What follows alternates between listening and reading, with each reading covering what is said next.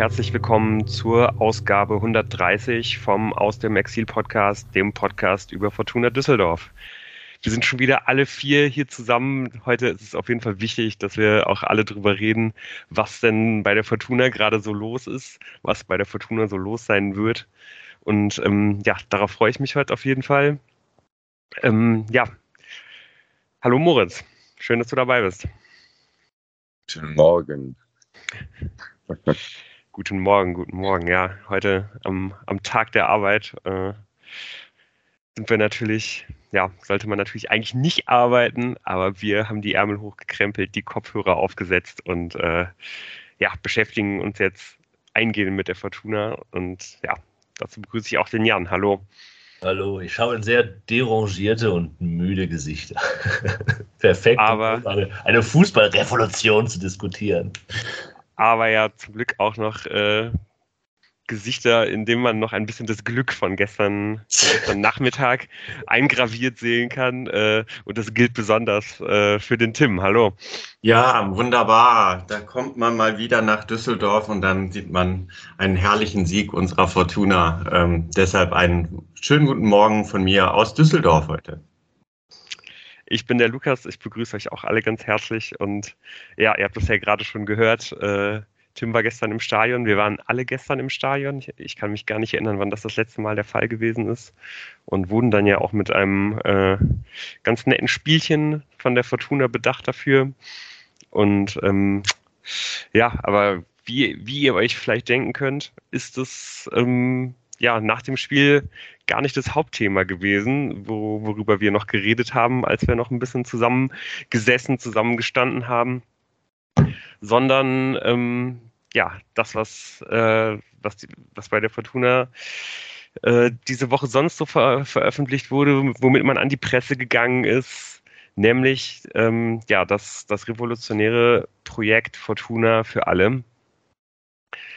Äh, wie sehr hat euch das äh, von, von den Socken geholt quasi? Also ich, es, es, kam ja schon so ein bisschen aus dem Nichts, muss man sagen. Und ich glaube, es, es kam ja wahrscheinlich auch für die Fortuna äh, relativ unerwartet, dass man so früh an die, an die Presse gehen musste, äh, weil dann irgendwie Sachen durchgesickert sind. Ich glaube, man hätte sich wahrscheinlich gewünscht, noch ein bisschen mehr Vorbereitungszeit zu haben. Jan, nee, du siehst nicht. es anders. Nee, das ist doch, also die haben am Montag, haben sie dem Aufsichtsrat äh, das vorgestellt. Dann sickert am Dienstagabend die News durch und das war ja so ein Durchsickern das gestreut wird, bewusst, damit die Pressekonferenz am nächsten Tag halt möglichst viel Aufmerksamkeit bekommt, dass die Journalisten auch möglichst da sind. Also ich glaube, was die Informationsfluss angeht, lief das alles hervorragend für die Fortuna und genauso wie geplant. Und das wurde ja auch in der Pressekonferenz durchaus auch positiv ähm, äh, hervorgehoben. Und muss man ja auch sagen, dass so ein, so ein Projekt mit ja auch vielen Playern. Ich, Düsseldorf ist dabei. Äh, man spricht mit, hat man wahrscheinlich mit vielen Sponsoren gesprochen, von denen dann halt viele mm, oder einige anscheinend nicht gesagt haben, wir sind dabei. Henkel zum Beispiel. Ähm, aber dass es trotzdem dann halt unter Verschluss bleibt. Und wie gesagt, ich glaube, das Streuen dann am Dienstagabend ist dann ein Streuen, das äh, kein, da hat kein, kein, keiner was Falsches gesagt, sondern es ist ganz bewusst gestreut.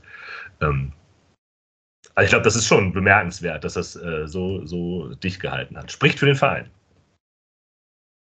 Ja, also ich fand es auch, ähm, hat mich auf dem falschen Fuß erwischt. Ich habe natürlich nicht damit gerechnet, dass sowas in dieser Saison noch äh, veröffentlicht wird oder irgendein neues Konzept uns noch präsentiert wird. Ähm, ich fand es auch sehr lustig, dass ich das natürlich in den Medien selber gesehen habe. Dann kam es über unseren Chat, aber dann auch ähm, meine, meine gesamte Freundesblase, die irgendwie äh, ein bisschen Fußball interessiert ist. So nach und nach bekam ich dann immer die Nachrichten, ey, hast du schon? Und äh, das war schon sehr interessant zu sehen. Also wie große Aufmerksamkeit das äh, genossen hat, dass alle darüber gesprochen haben und selbst die äh, Nicht-Fußballblase in meinem Freundeskreis äh, hat das alles äh, mit begleitet. Das war schon spannend. Wir sind wieder wer auf dem internationalen Parkett. Ja, aber es ist ja schon so, dass wirklich auch die, die internationale Sportpresse darüber berichtet hat. Also ob es jetzt die Marca in Spanien gewesen ist, ob es äh, The Athletic gewesen ist, ähm, ob es der Guardian gewesen ist. Also äh, das, das ist natürlich ein dermaßen äh, revolutionäres Projekt mit äh, so viel Potenzial, halt irgendwie Dinge, Dinge zu verändern oder Dinge ins Rollen zu bringen, ähm, ja, dass da halt wirklich die ganze Welt irgendwie drauf geschaut hat und äh, auf jeden Fall auch bestimmt auf die, auf die Umsetzung schauen wird. Und da kann man, denke ich, ja, äh, nicht nur als Fortuna-Fan sehr gespannt sein, aber als Fortuna-Fan natürlich umso mehr. Das ist ja die erste These, die ja zu, zu diskutieren ist, äh, ist das eigentlich revolutionär? Okay. ja, also, also revolutionär ist ja ähm, quasi systemumwälzend. Und ich, also ich verstehe, warum man das sagt. Und ich glaube, die Auswirkungen, die das haben wird, sind, sind noch nicht so abzusehen. Aber ob das das System umwälzt, ist, glaube ich nicht. Es funktioniert halt in einem System, ähm, das tastet halt das, das System des modernen Fußballs nicht an. Es verändert aber halt, glaube ich, Zugänglichkeit dazu. Und, äh, aber es funktioniert natürlich mit den gleichen Logiken, weil das war ja auch in der Pressekonferenz sehr deutlich. Die Begriffe wie Wachstum, die Einnahmeseite und so weiter und so fort. Das ist ja immer noch das, das, das gleiche Gerede und das gleiche, die gleiche Rhetorik. Ja, trotzdem verstehe ich, warum man das sagt, weil die Auswirkungen davon, kurzfristiger, aber auch langfristiger Art, können schon irgendwie krasse Veränderungen mit sich bringen für den Verein, äh, für die Fanszene, für die Stadt vielleicht auch. Ähm, aber ich würde sagen, es funktioniert immer innerhalb immer noch des kapitalisierten Fußballsystems und ist darauf auch klar ausgerichtet. Das wäre auch, das wäre wirklich krass, wenn man das, das geht, glaube ich, auch nicht so wirklich, aber ähm, ne? ja, ja, der Fußball funktioniert aber auch innerhalb äh, des äh, real existierenden Wirtschaftssystems. Und da, ja. also eine Revolution wäre natürlich innerhalb dieses Teilsystems alleine nicht denkbar. Klar.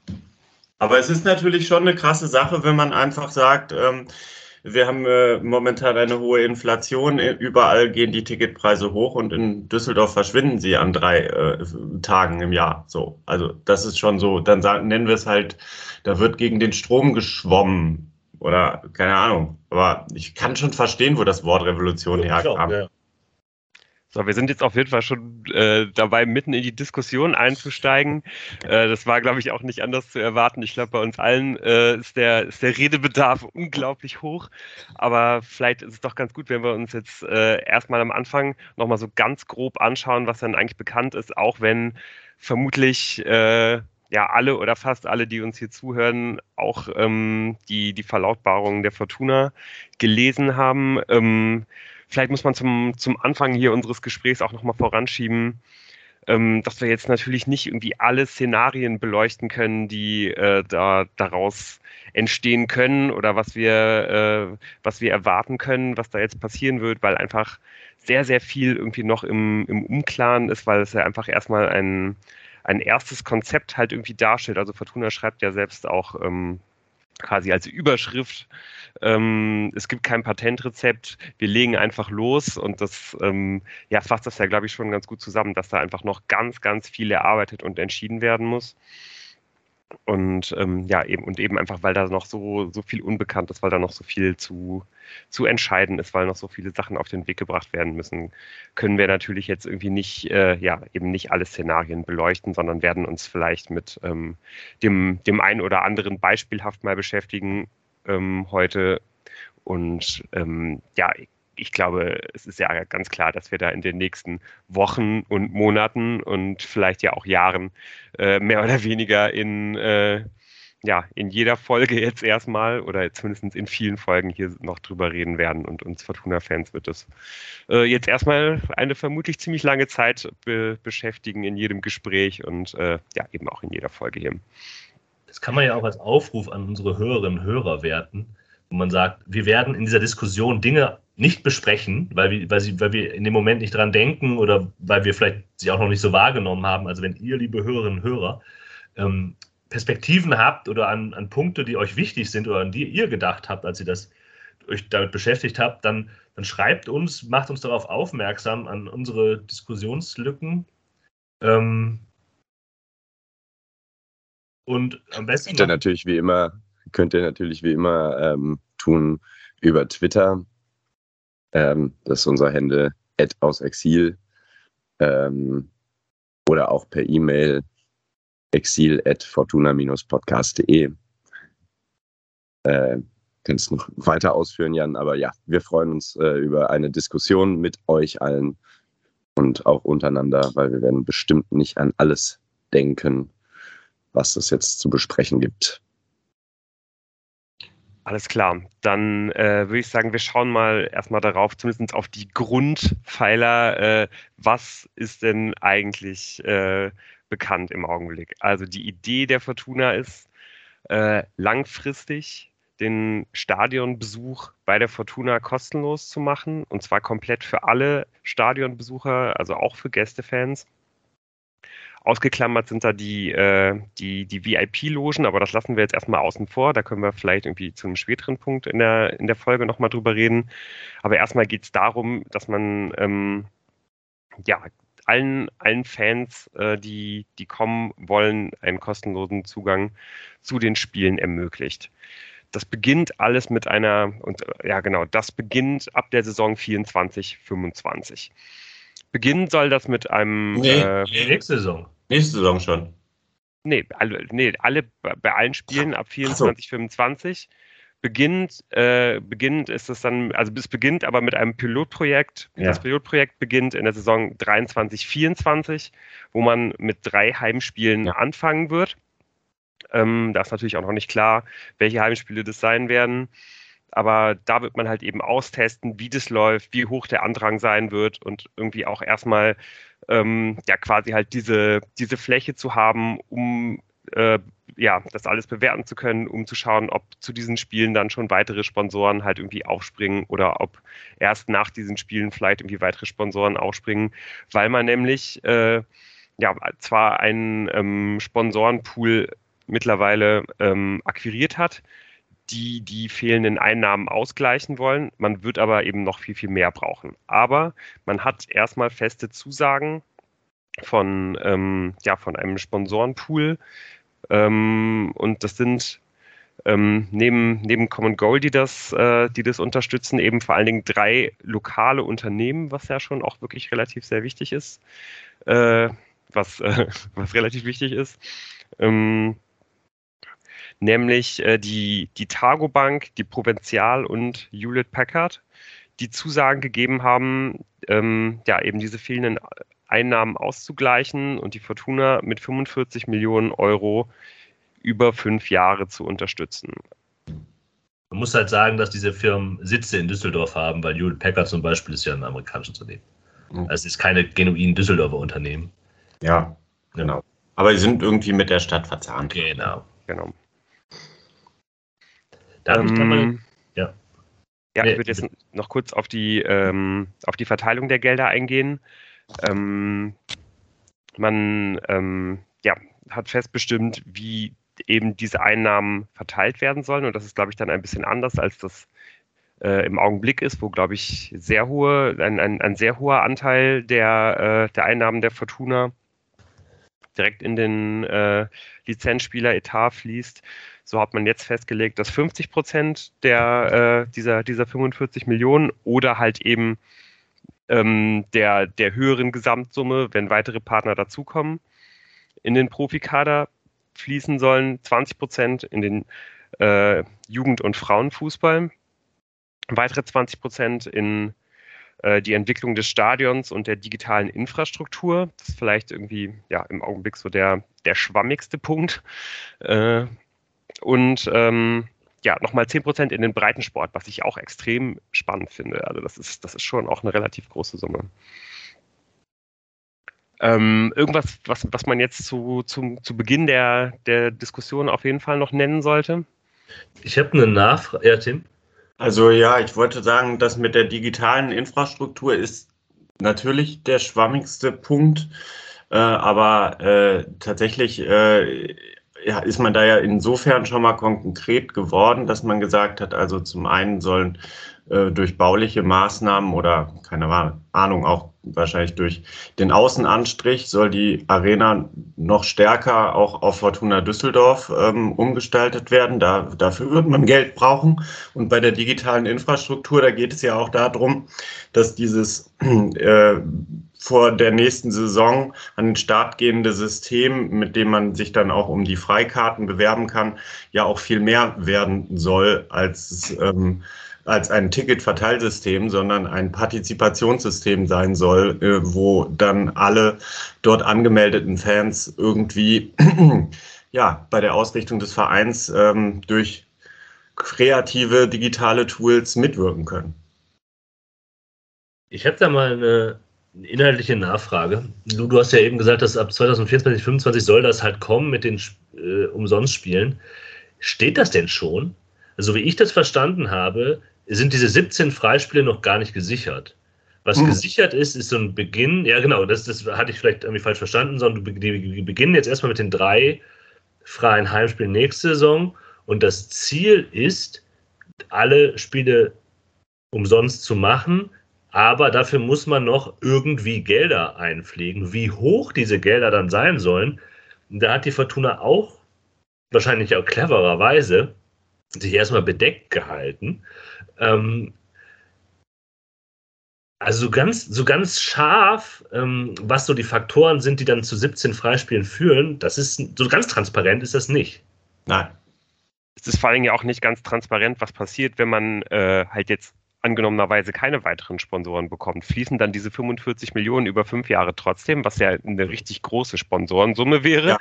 Also was ja dann eher dafür sorgen würde, dass Fortuna im, im Vergleich zu den anderen Vereinen äh, in der Liga so eine, so eine Art Wettbewerbsvorteil bekommen würde, weil man den Etat damit ja irgendwie richtig, richtig anschieben könnte. Oder wenn halt eben dieses, äh, dieses Projekt dann scheitert, wenn man eben nicht auf diese Summe kommt, heißt das auch, dass damit sofort diese 45 Millionen, die fließen sollen, null und nichtig werden. Nein, das sind gesagt. Ich hab's, genau, ich habe es auch so verstanden. Die sind einfach klar, diese 45 Millionen und da äh, haben sich natürlich die Sponsoren auch ein bisschen ja, ins Risiko begeben, sagen wir es mal so, weil die ja jetzt, ich hoffe, Verträge unterschrieben haben, wo das dann auch so drin steht. Weil das finde ich ähm, nämlich dann wirklich, wirklich äh, extrem bemerkenswert. Das ist, eine, das ist eine richtig hohe Summe, ohne dass die Sponsoren äh, äh, ja wirklich dann eben auch diese Sicherheit haben, dass dieses Projekt halt irgendwie auch wirklich realisiert wird. Weil ich meine, die, die Möglichkeit, dass, dass, dass letztendlich das, was, was man sich da vorgenommen hat, und das ist ja wirklich extrem viel, dass das halt scheitert, das würde ich jetzt, also ohne da jetzt irgendwelche Kennzahlen zu wissen oder so, aber einfach mal ungefähr bei 50-50 ansehen, weil ich es einfach super schwer finde zu bewerten, ob da halt weitere aufspringen werden, ob das irgendwie wirklich durchführbar und realisierbar ist. So ähm, finde ich, also finde ich, finde ich von daher wirklich, äh, ja, wirklich bemerkenswert, dass da halt so hohe Zusagen gemacht worden sind.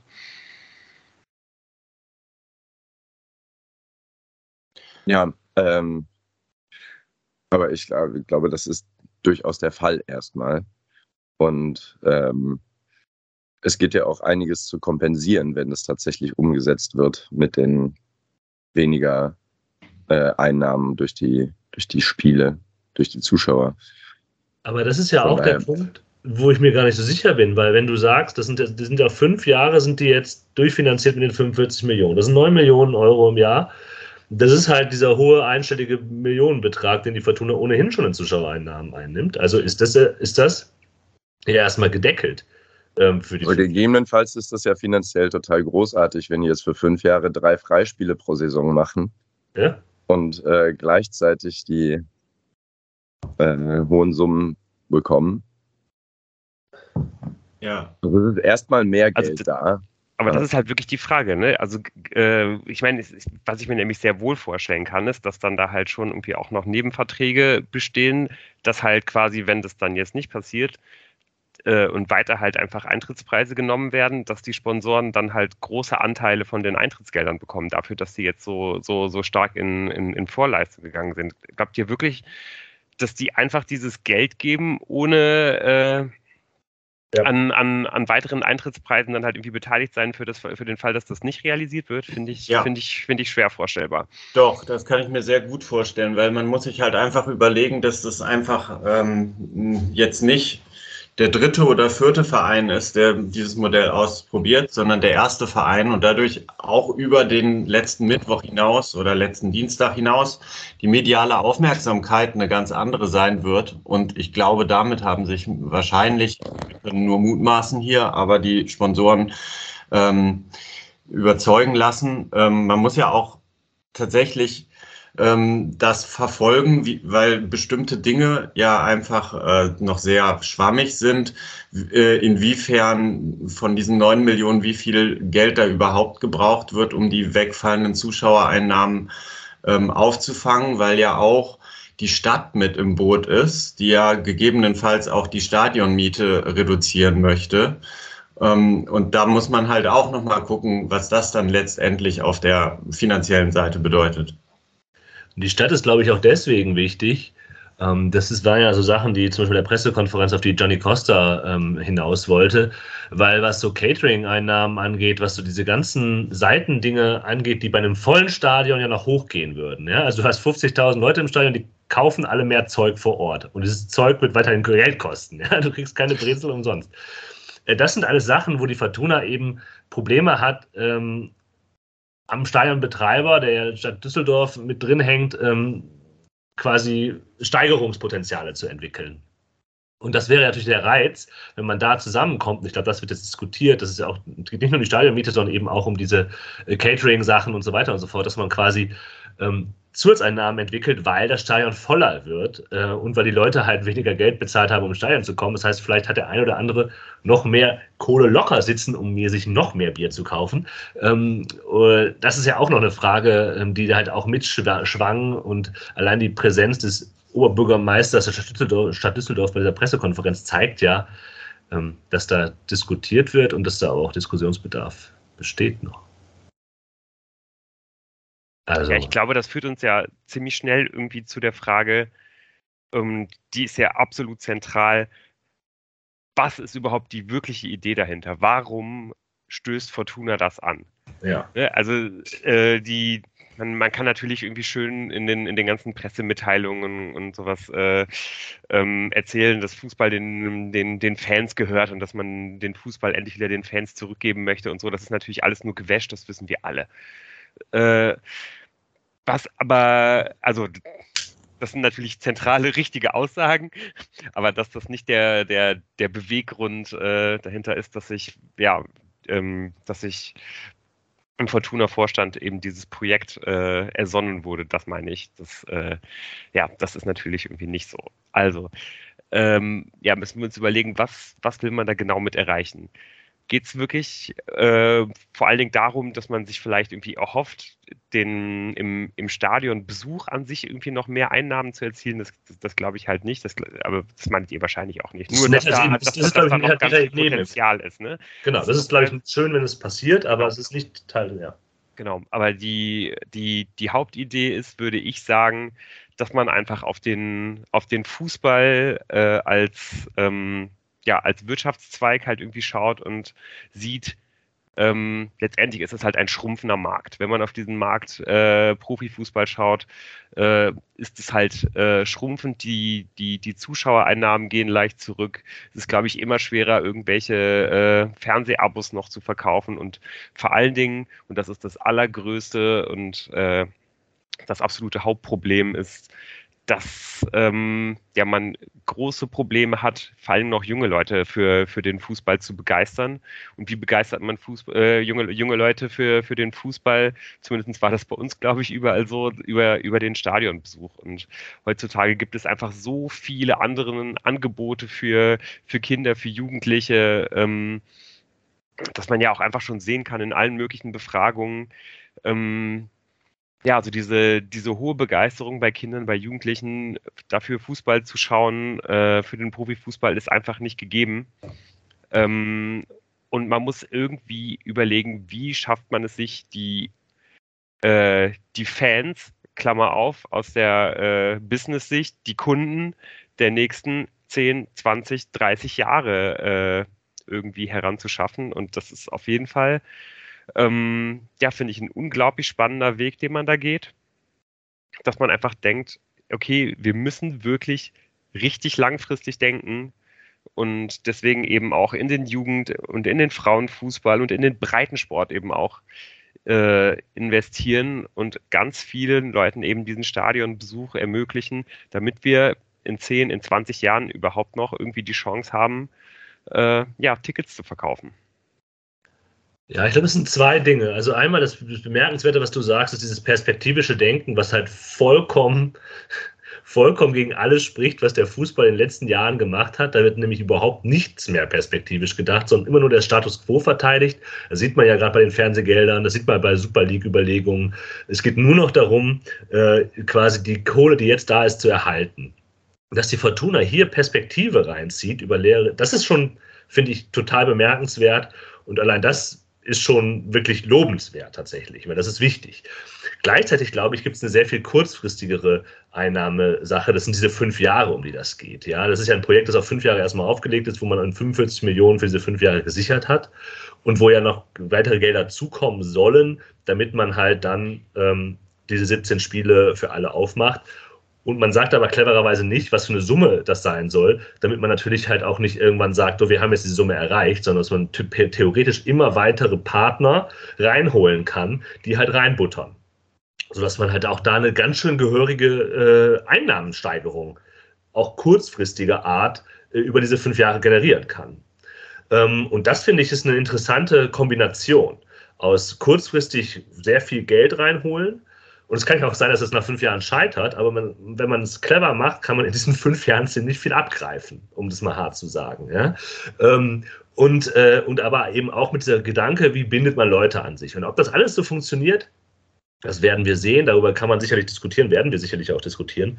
Aber das finde ich eine interessante Kombination ähm, aus einem, was eben total atypisch ist für diesen Fußball, in dem wir uns befinden.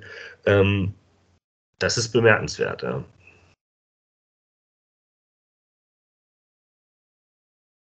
Eine, langfrist, eine langfristige, äh, Perspekt auf Perspektive ausgerichtete Einnahmesteigerung.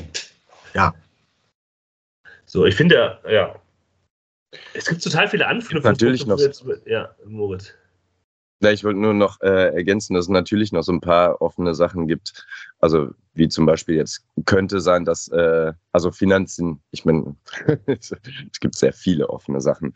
Aber äh, ja, du hast das vorhin kurz angesprochen mit Henkel. Also vielleicht brechen da auf anderer Seite auch erstmal ein paar Sachen ab, wo sich Partner nicht mitgenommen gefühlt haben.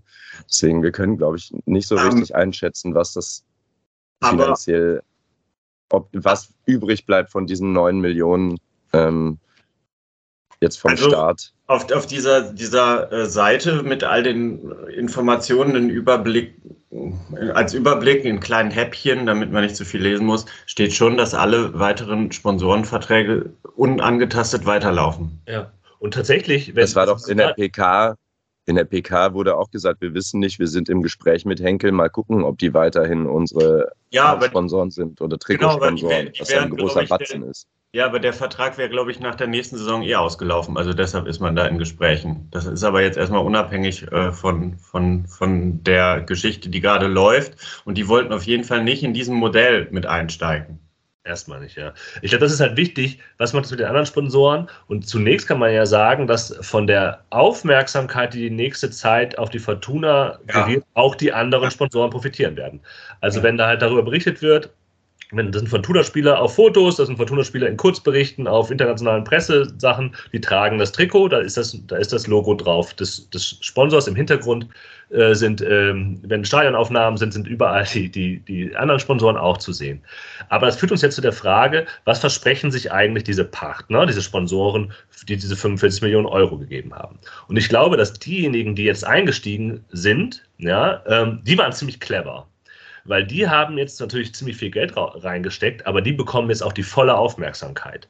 Also ähm, erstmal, wir haben das ja gesehen, du hast ja angemerkt, wer alles darüber berichtet hat. Und das wird ja erstmal bleiben, wenn die ersten Spiele äh, passieren, wo es keinen Eintritt gibt, wenn halt das tatsächlich verstetigt wird, wenn mehr Spiele aufgebracht wird, wird immer wieder darüber berichtet werden, dass das passiert. Und für diese ersten Partner ist das ein totaler, total clever, glaube ich, ähm, dabei zu sein und zu sagen, hier, diese Namen äh, sind damit verbunden, die bekommen quasi die volle Wucht ähm, dieser Aufmerksamkeit auch ab.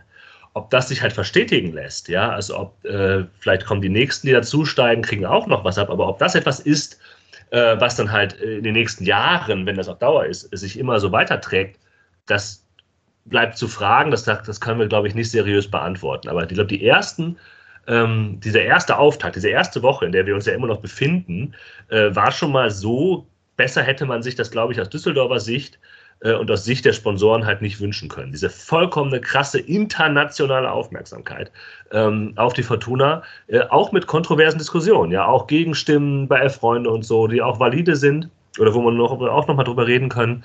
Ähm, ähm, sind natürlich auch damit eingepreist, ja, dass darüber diskutiert wird, dass eben man sich anguckt, wer sind eigentlich diejenigen, die da die Gelder reingestellt haben.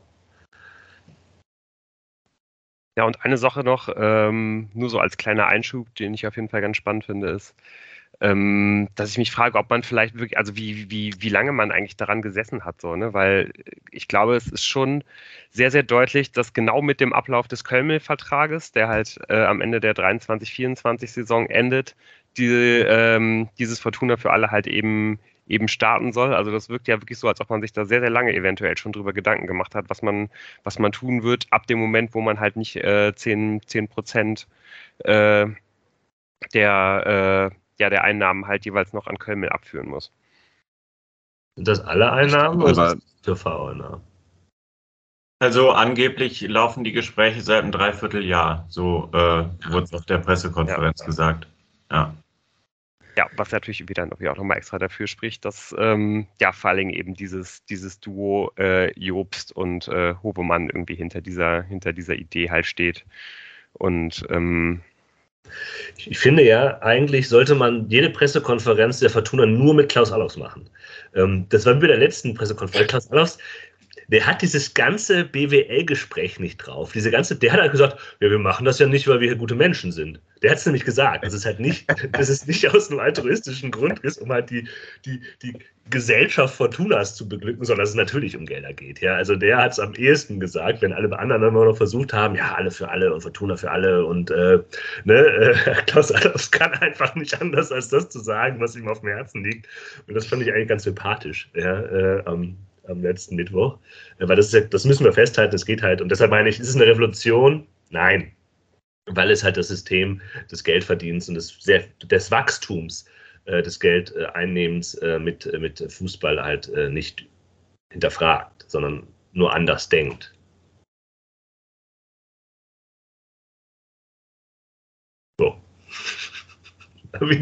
es ist ja sehr viel. Ich hätte gedacht, es ist sehr viel, sehr, sehr viel, viel Stille. Ja, aber was gibt es Schöneres, als an einem 1. Mai um gefühlt halb acht morgens über Umwälzungen und Revolutionen zu sprechen? ähm, aber ich glaube, wir haben ja jetzt einfach schon mal diese ökonomischen Faktoren, die ja auch noch sehr schwammig sind, wo viele äh, offene Fragen noch herrschen, schon so umfasst. Es geht nicht darum, hier irgendwie, äh, ne, sondern es geht schon um Geld, das eingenommen werden soll. Aber vielleicht fragen wir uns ja trotzdem mal, was diese Auswirkungen des, Prinz, des, des Umsonst-Eintritts eigentlich, was das, was das bedeutet. Also was ist eigentlich dann auf der, auf der Seite für uns Fans, für die Zuschauerinnen und Zuschauer, ähm, das, was da vielleicht als Konsequenz raustritt. Ist, oder wollt ihr noch, noch diese Finanzseite noch mal stärker beleuchten? Ähm, ja, tatsächlich ist das Ziel, ja klar, möglichst viele Spiele äh, frei ähm, zugänglich zu machen und Fortuna finanziell dabei besser auszustatten. Jetzt steht hier auf der Internetseite, so genau äh, habe ich das bei der Pressekonferenz nicht gehört, dass ja bestimmte Dinge noch geklärt werden müssen, wie es weitergeht und dass das mit Work, in Workshops passieren wird, mit Fans, Mitarbeitern und Partnern. Das ist mir auch alles noch ein bisschen schleierhaft. Welche Fans, wer? Ähm, und ähm, wenn ihr da irgendwie da draußen äh, mehr Informationen habt, lasst uns die gerne zukommen. Also das würde uns sehr interessieren. Genau. Ja, also ich würde sagen, auch gerade diese ganzen äh, Finanzdetails ähm, haben wir, glaube ich, jetzt für, äh, für heute vielleicht erstmal ganz gut abgearbeitet. ähm, wir werden da ja mit Sicherheit nächste, übernächste Woche irgendwie mal drüber reden oder auf jeden Fall in den, äh, äh, in den, in den kommenden Folgen ganz generell. Das wird uns einfach begleiten. Von daher, ähm, glaube ich, haben wir damit jetzt zumindest so an der Oberfläche äh, das, das ganz gut abgehandelt und beschäftigen uns dann mit Sicherheit in, in Zukunft weiter damit, wenn vielleicht einfach auch mal mehr Details noch feststehen sollten. Ja, Jan, du hast es schon angesprochen. Was, was sind denn eigentlich die Auswirkungen? Ähm, vielleicht wollen wir erstmal damit anfangen. Was, was sind denn die, äh, erstmal die positiven Auswirkungen, die wir sehen. Was sind die Chancen? Was sind ähm, vielleicht irgendwie auch die, ähm, die potenziellen Resultate an, ähm, ja, die, die uns wirklich vielleicht sogar irgendwie auch begeistern an, an, an dieser Idee?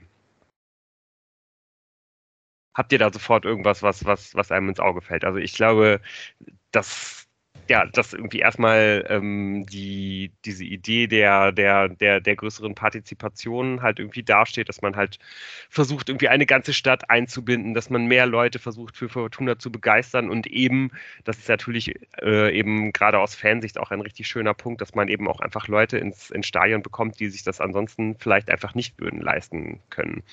Ist ja äh, erstmal was, was, was richtig Großartiges. Ja, also auf Plätzen, auch auf Plätzen, auf denen man, die man sich eigentlich nicht hätte leisten können, aber sich gerne geleistet hätte, zum Beispiel.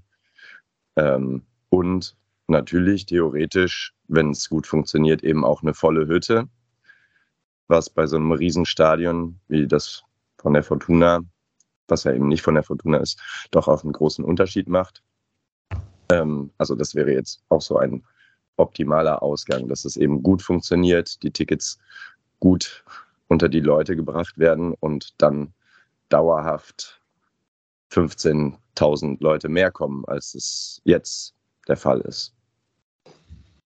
Genau, und man hat ja auch irgendwie jetzt, glaube ich, schon angekündigt, dass man ähm, die Anzahl an Dauerkarten jetzt nur noch ganz langsam erhöhen will, auch um dann irgendwie ähm, ja nach wie vor nicht so viel ähm, Plätze zu haben, die schon vorher belegt sind. Und also im Idealfall ist es natürlich so, man weiß, man hat nur eine winzig kleine Chance, zu Fortuna zu kommen und juhu, ich bin ausgewählt, ich darf ins Stadion und es ist was Besonderes und Karten werden vererbt, so wie äh, in anderen äh, äh, ja, äh, Stadien dieser Nation. Aber ich denke mal, das ist ein, eigentlich ähm, etwas, was nicht passieren wird.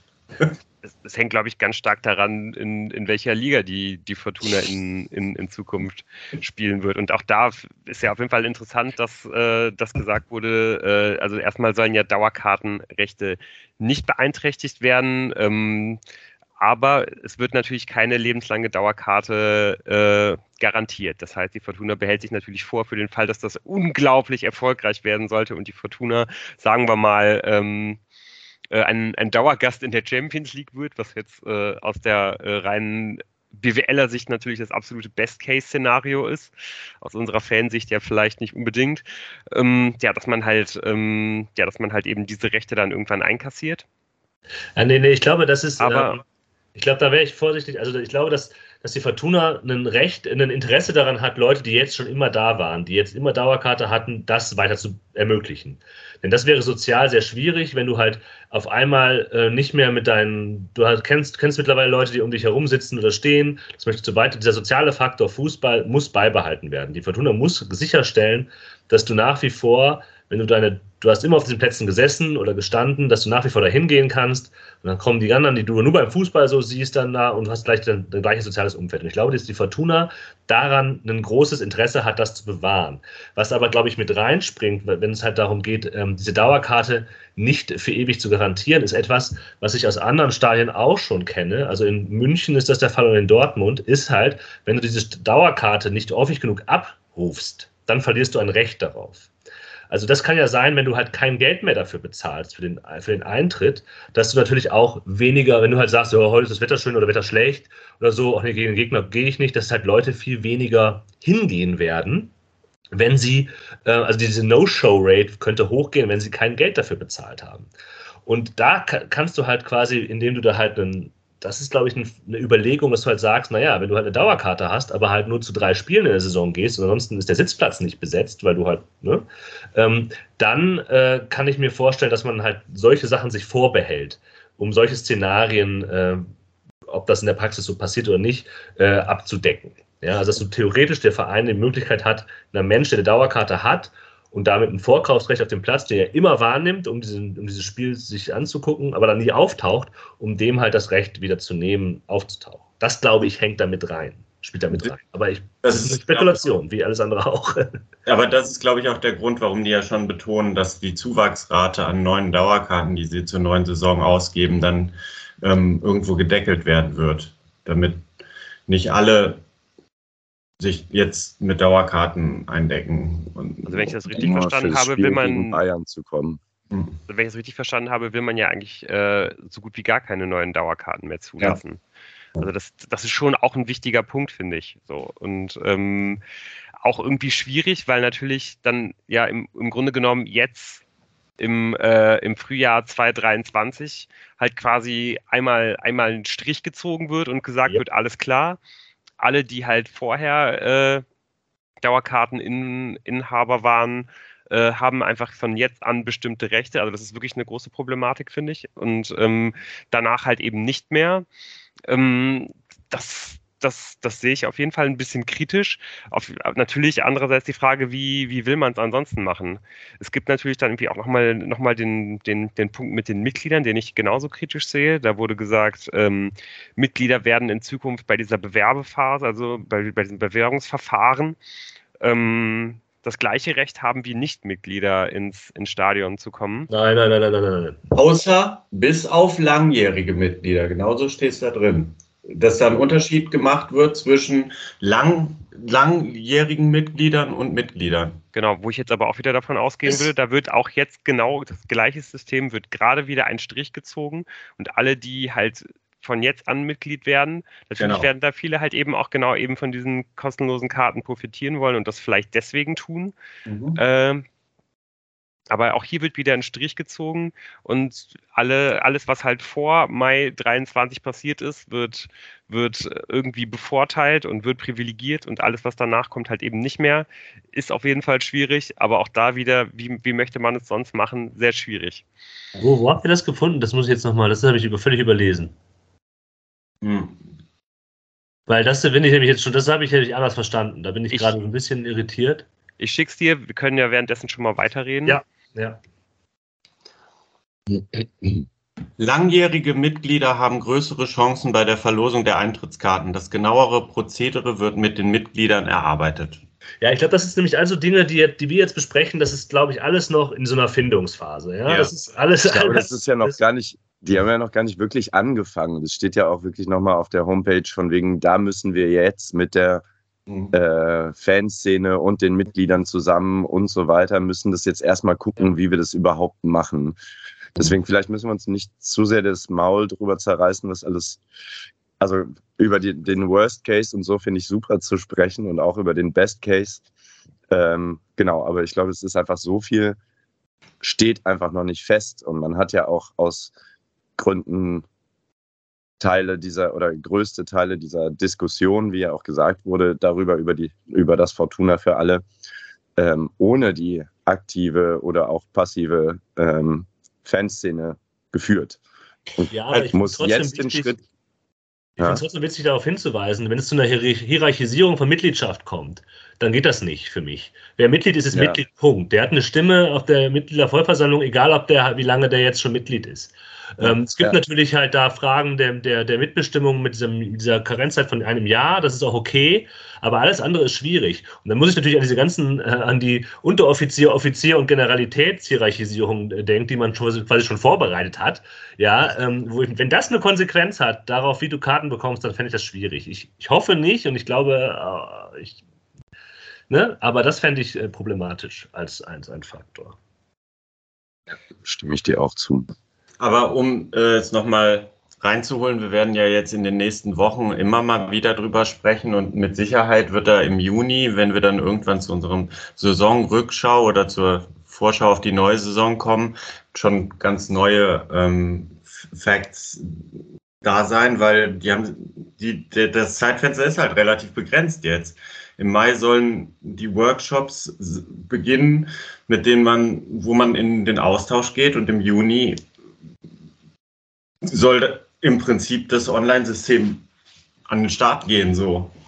Wo ich übrigens auch sehr interessant finde, wer das äh, Online-System am Ende ähm, äh, baut und ob da nicht vielleicht auch Jule Packard von. Ich glaube, HP soll das bauen. Wenn ich das ja, richtig verstanden ja. habe, wollen die, wollen die keine Daten, aber das da habe ich mich oh, auch zwischendurch gefragt, ob die dann einen großen Auftrag gleichzeitig bekommen haben, ähm, der auch hochdotiert ist ähm, von der Fortuna, um das Online-System der Fortuna sowohl in der Arena, was auch immer das bedeuten soll, dass die Arena digitaler werden soll, wenn ich es richtig verstanden habe, als auch dieses große, große Mitgliederportal.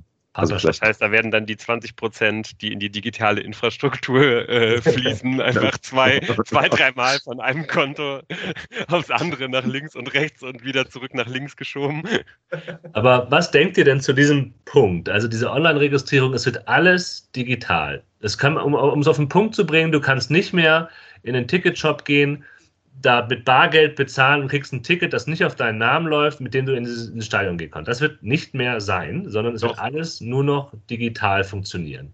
Was denkt ihr denn dazu? Das ist ja auch ein Punkt, der durchaus Kritik mit sich bringt, würde ich denken. Ja, im Worst-Case-Szenario sind wir der gläserne Fan, der wir eh schon sind. Ja, aber eben nicht, also äh, weiß ich nicht, klar, ich mit der Dauerkarte habe ich eh schon alle meine Daten angegeben. Ähm, wenn du deine Karten über einen Online-Ticket-Shop kaufst, musst du es ja auch tun.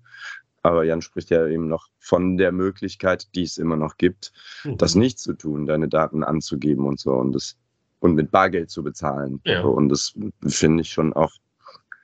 Ähm, also ich glaube, dass das gegebenenfalls Leute davon abhalten könnte, sich eine Karte zu kaufen dann finde ich das problematisch. Man kann immer, also wenn du sagst, ich möchte nicht meine ganzen personalisierten Daten an einen Verein oder an HP oder an wen auch sonst, an einen Online-Dienstleister geben, dann sollst du meiner Meinung nach auch die Möglichkeit dazu haben. Aber oder beziehungsweise also, finde ich das gut. Das wurde zumindest, glaube ich, dieser, die, diese das gilt dann wiederum nicht für das gesamte Stadion, aber diese, diese Kritik wurde ja schon mal, glaube ich, äh, aufgenommen. Also hier steht ja, wenn man Mitglied äh, des organisierten Supports ist, äh, dann braucht man äh, sich nicht registrieren auf dieser ähm, Page, auf dieser Landingpage. Ja, das, das, ist ja nur, nicht eine große Gruppe, ne? auf die das ja. trifft. Ja. Ähm, und es ist das nimmt natürlich auch damit auf, dass halt gerade aus Ultraszenen auch schon diese Digitalisierung im Kartenbereich ja das Weg vom Papierticket in den ja. letzten Jahren immer wieder kritisiert worden ist, äh, auch in anderen, von anderen Vereinen, in anderen Umfelden. Ähm, und ich finde das ein valides Ding, weil du zwingst halt Menschen quasi ins Digitale rein. Ähm, das, ich habe da jetzt weniger ein Problem mit, aber ich finde es okay, wenn Leute das halt schwierig finden. Und natürlich die Frage, was passiert mit den Daten, was für Interessen hängen da mit dran, finde ich total valide und wichtige Frage, äh, auf die genauestens zu schauen sein wird in den nächsten Jahren. Ja. Ähm, vor allen Dingen heißt das halt eben auch, und das ist so ein Punkt, den man vielleicht nicht sofort äh, im, im Blick hat, dass sich eben auch alle Gästefans bei der Fortuna registrieren müssen, ne? Weil ähm, das, nee, das geht läuft die, über die, die werden sich doch, die werden sich doch dann auch bei der Fortuna bewerben müssen für die Karten oder Nein. läuft das komplett über die Gäste? Nein, das läuft, das läuft, das läuft wie jetzt auch. Das wäre, das wäre die Fortuna doof, wenn sie es machen würde. Sie gibt die Kontingente, gibt sie ab an den, äh, das läuft ja jetzt auch alles über die, über die Vereine. Das heißt, der Verein kriegt äh, zweieinhalbtausend Stehplatzkarten, zweieinhalbtausend Sitzplatzkarten und kann die dann über ihr eigenes System verteilen.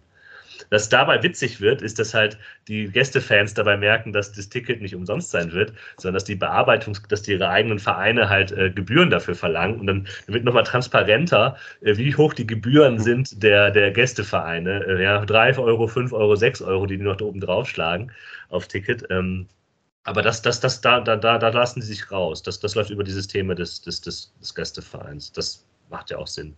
Und auch das, also ich meine, dass der Gäste, des Gästefans umsonst reinkommen, ist kein, auch das ist kein altruistischer Akt, das ist halt einfach Rechtsgrundlage. Ne? Also die, die können nicht ähm, mehr Geld von Gästefans verlangen äh, als äh, wie von den eigenen. Ist ja auch PR-mäßig irgendwie gut. Du sagst, auch unsere Gäste sind hier willkommen. Was ich noch sagen wollte zu den Daten, da gab es äh, in so einem Interview mit äh, Jobst und Hovemann, ich glaube auch mit Alofs, äh, ich weiß nicht, aber auf jeden Fall kam die Aussage, alle Daten bleiben fest in der Hand der Fortuna. Sind die Partner Teil der Fortuna? Ja. Genau, wer, was ist ein strategischer Partner? Ist der Teil, für wie lange bleiben sie in der Hand der Fortuna? Ja, ein Teil der Fortuna-Familie, ja. Ja. ja.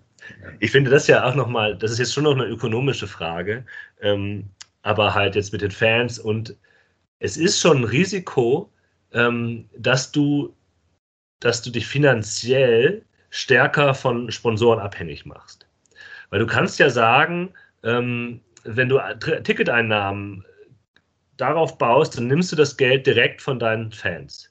Ähm, die können sagen, wir, sind, wir gehen zu diesem Verein, wir unterstützen ihn jetzt, wir zahlen dafür mehr oder weniger. Ähm, und das ist eine viel mehr unmittelbarere Beziehung, auch sei es nur eine finanzielle, äh, zwischen den Zuschauern im Stadion und dem, und dem Verein. Und dass du das jetzt rausnimmst und quasi einen, einen Wirtschaftsunternehmen da reinsetzt, das verändert natürlich auch nochmal Dinge, ja, ähm, und Abhängigkeiten vielleicht auch. Äh, das ist auch etwas, was einfach zu beachten ist. Ja, also man kann halt in der, der, wenn man das kapitalistisch sieht, ist ja, hat der Kunde eine gewisse Marktmacht, indem man nämlich sagen kann, ich entziehe halt dem, demjenigen halt mein Geld und diese Marktmacht wird den Kunden und damit halt den Fans und Zuschauern genommen äh, in dem Fall. Ja, ähm, und sie wird anderen gegeben. Auch das ist irgendwie zu bedenken. Ja. Und natürlich irgendwie auch so ein bisschen als, äh, als Einfallstor dazu, dass man vielleicht irgendwie auch, wenn man natürlich jetzt äh, gerade mit diesem System ja eine ganz große Chance hat, den, den, den Fans mehr Mitspracherecht zu geben und wir hoffen natürlich, dass genau das passieren wird, ähm, hat das natürlich auch einfach eine, eine extreme Entwertung des, des, des Fan-Daseins irgendwie zugrunde, dass man halt ähm, ja in Zukunft doch immer wieder argumentieren wird können, ähm, ja, weiß ich nicht, ihr, ihr zahlt ja eh nichts für, für, für euer Ticket. Unser Geld kommt von Sponsoren, unser Geld kommt äh, aus den Fernseheinnahmen, aber bestimmt nicht von den Fans. Mhm. Und ähm, das, das wird sich in irgendeiner Art und Weise auf jeden Fall niederschlagen. So. Und ähm, ähm, ja, also von daher, das, das, ist, das, das kann halt einfach in eine extrem positive Richtung trotzdem gehen, weil man äh, ja, weil man eben so viele Leute irgendwie ins Stadion bekommt, weil ähm, ja halt irgendwie auch mehr auf äh, diese Belange der Fans geachtet wird, aber es kann eben auch auf eine, in, eine, in eine total negative Richtung gehen. Ich würde schon sagen, ähm, dass man das auch geschickt anstellen muss, weil wenn man es jetzt, okay, jetzt hat man es gerade für fünf Jahre, aber man möchte ja wahrscheinlich diesen Weg weitergehen. Und das funktioniert natürlich nicht, wenn die Sponsoren sehen, ah, okay, ein Großteil der Fanszene, die sonst immer hingegangen sind, ist vergrault worden. Ähm, ja, weiß ich halt nicht. Also ich weiß nicht. Ja, wenn du kann natürlich sein, dass du es mit 50.000 Menschen füllst jedes Wochenende, die alle zum ersten Mal ein Fußballspiel sehen und dann vielleicht noch ein zweites und drittes in der Saison und so. Ähm, ich glaube trotzdem, dass es nicht so, also dass, dass die Sponsoren auch kein Interesse an britischen Verhältnissen vor zehn Jahren quasi haben, dass die Leute einfach nur da sitzen und das Spiel gucken, sondern dann wird das Produkt auch weniger interessant. Also das wird schon, die Fortuna hat sicherlich mitverkauft, dass es eine Basis gibt an Mitgliedern und Fans, die jedes Mal hingehen, wo es gute Stimmung gibt, die so. Also ich glaube. Das glaube ich auch. Ich, ja, also weiß ich nicht. Vielleicht, vielleicht äh, setzen sie auch drauf, dass einmal die ganze Stadionbesetzung ausgetauscht wird und am Ende da äh, Tagobank schwenkende Fahnen und Klatschpappen von HP ähm, durchs Stadion gehen. Aber ich, glaube, glaub, die sind sich dieses, diese, dieser Machtveränderung ja bewusst. Äh, also dass halt quasi ähm, der Einfluss der Zuschauer über den Kartenverkauf, ja, das ist ja auch ein Risiko, das die minimieren wollen. In der Pressekonferenz ging es ja auch um Planungssicherheit. Also dass halt die, die, diese äh, unkalkulierbaren Fans und Zuschauer in Düsseldorf, ja, die halt vielleicht mal 20.000 auftauchen, mal 25.000 auftauchen, mal 30.000 auftauchen, dass man das verringert, um halt wirtschaftliche Planungssicherheit zu haben, das spielt damit rein. Und gleichzeitig ist denen ja bewusst, äh, dass diese, dass diese Machtveränderung und der Einfluss über den Kauf des Tickets sich verändert. Weil so oft, ja, wie die halt gesagt haben, der Verein bleibt Verein äh, und diese ominöse Partizipationsebene, die die da einziehen wollen, das ist ja kein Zufall, sondern es soll da genau diesen Kritikpunkten, die wir jetzt hier angebracht haben, entgegenwirken. Und da bin ich eigentlich am skeptischsten, dass, wenn ich mir jetzt angucke, was so die digitale Partizipation äh, und so weiter und so fort bisher der Fall war, weiß ich nicht, ob das halt mehr ist als, äh, als nur Rhetorik. Weil daran muss man sicherlich auch dieses Projekt mit ähm, bewerten. Ja, diese ganzen ökonomischen Zahlen, dieses ganze Experiment, wirtschaftlich, Sozialexperiment, keine Ahnung, was man da macht.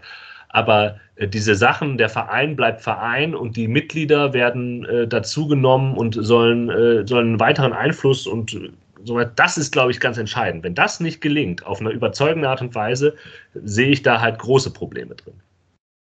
Und da ist halt immer ähm, bei den Erfahrungen, die man mit Fortuna und Digitalität äh, in seinem Leben sammeln durfte, ein bisschen Skepsis noch angebracht, ja. Da hat man ja jetzt neue Partner. ja. Als Teil der Fortuna-Familie.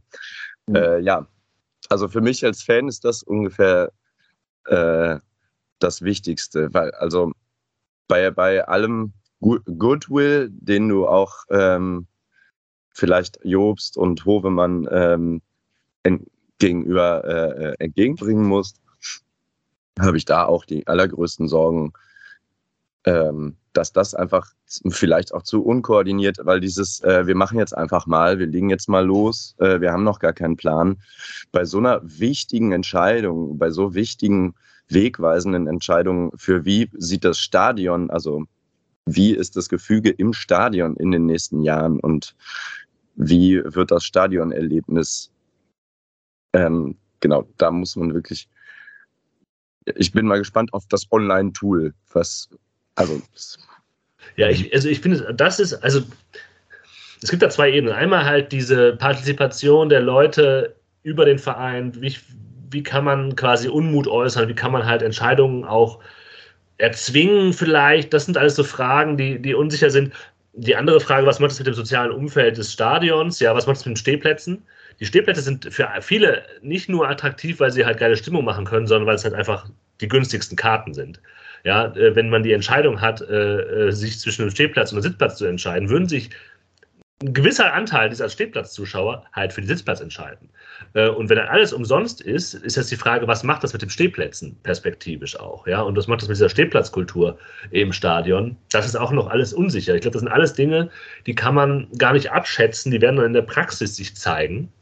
Ganz genau. Also viele Dinge werden sich in der Praxis zeigen. Ich erinnere mich so schön an meinen äh, meine Zeit noch äh, als Student in de, im, in der, im größeren Umfeld von Düsseldorf wo ich mir immer äh, für ein kleines, erschwingliches Geld äh, die Karten fürs Schauspielhaus Düsseldorf gekauft habe, um damit äh, durch den VRR fahren zu können und nicht um äh, zum äh, Theaterstück zu gehen, weil das günstiger war als das Ticket des VRR. Also solche Sachen, dass sich äh, Leute auf ein Ticket bewerben, nur um am Spieltag äh, äh, mit öffentlichen Nahverkehr zu fahren, sind ja auch noch möglich. Mal Wobei sehen. das, glaube ich, gar nicht klar, als ob das passieren wird. Also da stand, also es stand, glaube ich, in der äh, in, in dem Kommuniqué der, der, der Fortuna, dass man halt mit der mit der Rheinbahn verhandeln wird, wie es ab 24 weitergehen wird. Ähm, aber äh, das ist auf jeden Fall mit den, mit den kostenlosen Karten, die es halt für die drei Spiele geben wird in der nächsten Saison, wird man äh, weiter im VRR fahren können. Ob das aber dann ab der 24-25er Saison auch der Fall sein wird, wage ich mal zu bezweifeln, weil das, äh, ich glaube, diese Lücke wird man mit Sicherheit irgendwie schließen. Äh, in, in welcher Art und Weise äh, auch immer. Aber wenn, wenn das natürlich jetzt äh, so sein sollte, dass ähm, ja, dass man, dass man dann halt eben gar keine Verkehrsmittel mehr, mehr nutzen wird, dann ist zumindest mal in der Theorie, ich klammer, ich klammer jetzt mal das, äh, das Deutschland-Ticket zum Beispiel aus und solche Dinge. Für mich als jemanden, der aus Köln anreist zum, zum Heimspiel, äh, komme ich dann auf jeden Fall teurer weg, als, äh, als das im Augenblick der Fall ist. Ähm, äh, auch das wieder ein weiterer Punkt, wo man, glaube ich, einfach sehen muss, was sich, äh, was sich da noch entwickeln wird. Ähm, da ihr jetzt ja schon nochmal auf die Sitzplätze und die Stehplätze hingewiesen habt, ähm, kann man das auf jeden Fall vielleicht auch nochmal kurz herausheben, ne? dass, dass halt eben klar gesagt worden ist, dass die, dass die, äh, dass die Stehplätze nicht angetastet, äh, angetastet werden sollen, sondern äh, dass nämlich diese ganzen Verlosungen nur bei den Sitzplätzen stattfinden werden. Finde ich auf jeden Fall auch interessant. Also ja. das ist auch ein bisschen schwammig, weil, weil das nirgendwo richtig mhm. klar benannt wird, aber es steht auf jeden Fall an mehreren Stellen, dass halt nur bei, de, dass halt nur bei den Sitzplätzen gelost wird. Aber vielleicht da, ähm, ja, vielleicht ist es einfach ein deutlicher Fingerzeig dazu, neben dem, dass da noch einiges im Unklaren ist, dass man halt wirklich äh, sich klar dazu äh, committet, dass man halt eben die ja, die Stehplätze nicht antasten will, dass man eben nicht, äh, ja, eben nicht an die Südtribüne rangehen will. Ich hoffe, dass bei all der Arbeit, die da jetzt auf die Verantwortlichen noch ähm, zukommt, genug Zeit dafür bleibt, auch einen Kader für die nächste Saison zusammenzustellen steht Klaus Allofs. Ähm, das Sportliche haben wir ja noch nicht gesprochen. Das ist ja vielleicht auch eine wichtige Säule für die nächsten fünf bis 500 Jahre, wie es denn sportlich weitergeht. Aber da sind wir jetzt gerade noch. Ja. Also ich hatte gerade einen Gedanken, der mir gerade entfleucht ist. Also ich finde ja, ich glaube, wir, wir, wir, nähern uns jetzt dem Ende dieser Diskussion über dieses, dieses Ticket.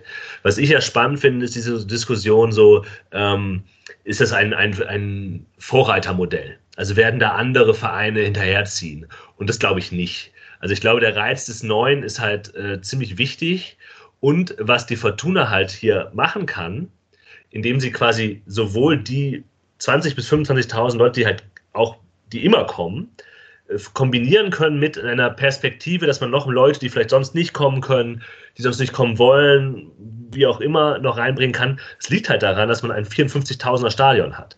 Ja, wenn du halt, dass dieses ganze System könntest du viel schlechter machen, auch mit äh, der Frage nach Wachstum, mit Perspektiven der Zuschauergewinnung, könntest du viel schlechter machen, wenn du ein 25.000, 30.000 30 Stadion hast. Das heißt, ähm, der Faktor, dass man halt einfach hier noch 20.000, 30.000 Plätze zusätzlich füllen kann, ist natürlich total wichtig, äh, um halt diese, diese Langzeitperspektive, vielleicht Leute mehr an sich zu binden und eben nicht nur die gleichen äh, Menschen, die sowieso kommen würden, ähm, reinzuholen ins Stadion. Das ist etwas, was, was eben eine sehr ungewöhnliche Situation ist, würde ich sagen. In Deutschland weiter fallen mir nicht so viele Orte ein, wo das der Fall ist. Und ähm, da würde ich auch sagen, das ist clever gedacht, ähm, dass man quasi diese, diese, dieses große Stadion dazu nutzen kann, um eben dieses System äh, mit reinzubringen. Ja, das ist ein super wichtiger Punkt, wo man, glaube ich, auch einfach sagen kann, okay, äh, bei, bei aller Kritik gegen Alexander Jobst, äh, die wir, äh, glaube ich, bei seinem An Amtsantritt hatten und wahrscheinlich auch äh, teilweise auch immer noch haben, ja. ähm, das ist auf jeden Fall ein, äh, ja, ein, ein ziemlich cleverer Ökonom und der hat sich den Wirtschaftsstandort äh, Düsseldorf und den, den Verein Fortuna Düsseldorf ziemlich genau angeschaut ähm, also wenn ich ihm da jetzt mal den, den, den Hauptanteil dieser Idee zuschustern möchte, was wir natürlich auch nicht komplett wissen, aber wovon, glaube ich, auszugehen ist, ähm, ja, dass, dass sich einfach angeschaut wurde, okay, was ist der Standortvorteil, den, äh, den, den Düsseldorf hat? Und wie kann man es schaffen, von, von einer Stadt, die so groß ist wie Düsseldorf, dass man einfach sagen könnte, okay, vom Einwohnerpotenzial her kann das auf jeden Fall ein Erstligist sein.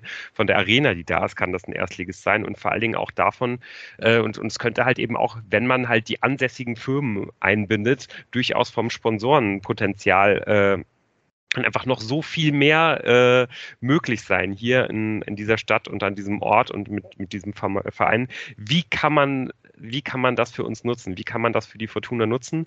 Und da hat man sich hingesetzt und hat sich da auf jeden Fall äh, ja erstmal was, was, was relativ Cleveres ersonnen, auch wenn das natürlich ja neben den ganzen Chancen eben auch unglaublich viele Risiken birgt. Ja. Ja, eine letzte Frage vielleicht noch. Äh, ähm, Jan, du hast, du, du, du hast schon, du hast deine Antwort da, dazu gerade schon so ein bisschen gegeben.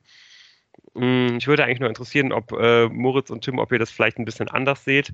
Ist es vielleicht doch äh, vielleicht ein kleiner Anfang, wo, wo sich die Fans ähm, über die ökonomische Seite, weil, weil es einfach ökonomisch Sinn macht, äh, sich wieder mehr an den Fans auszurichten, äh, ist, das, ist das vielleicht doch ein kleiner Beginn einer, äh, einer Revolution, dass, sie, dass die Fans sich den Fußball ein Stück weit zurückholen?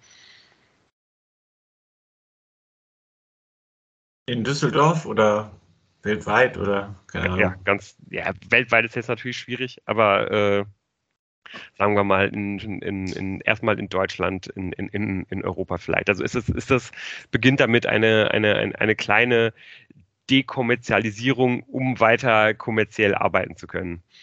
Nö. Also kann, ich nicht erkennen. Also ich meine, tatsächlich ist man angewiesen auf äh, die höchstmöglichen äh, finanziellen Einnahmen nach wie vor, um in diesem Fußballbusiness zu bestehen. Und man probiert ja nur genau das, was Jan eben schon angesagt hat, sich von der mh, hm, Unzuverlässigkeit der Zuschauer zu lösen. Die launischen Zuschauer. Ja, die, die, der launische Zuschauer der launischen Diva.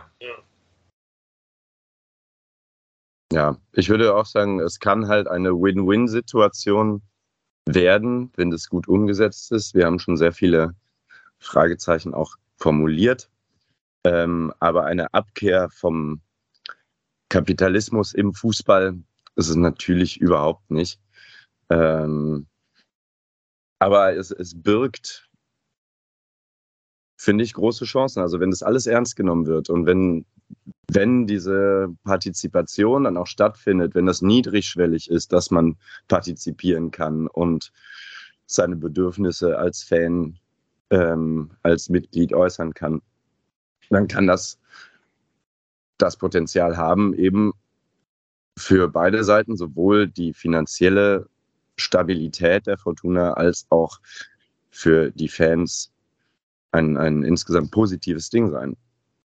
Aber es gibt sehr viele Fragezeichen. Ja. Wir haben uns auch noch nicht darüber unterhalten, was passiert, wenn das alles schief geht. Ähm, eigentlich passiert nichts, oder? Dann also ist in sechs Jahren gibt es wieder Tickets.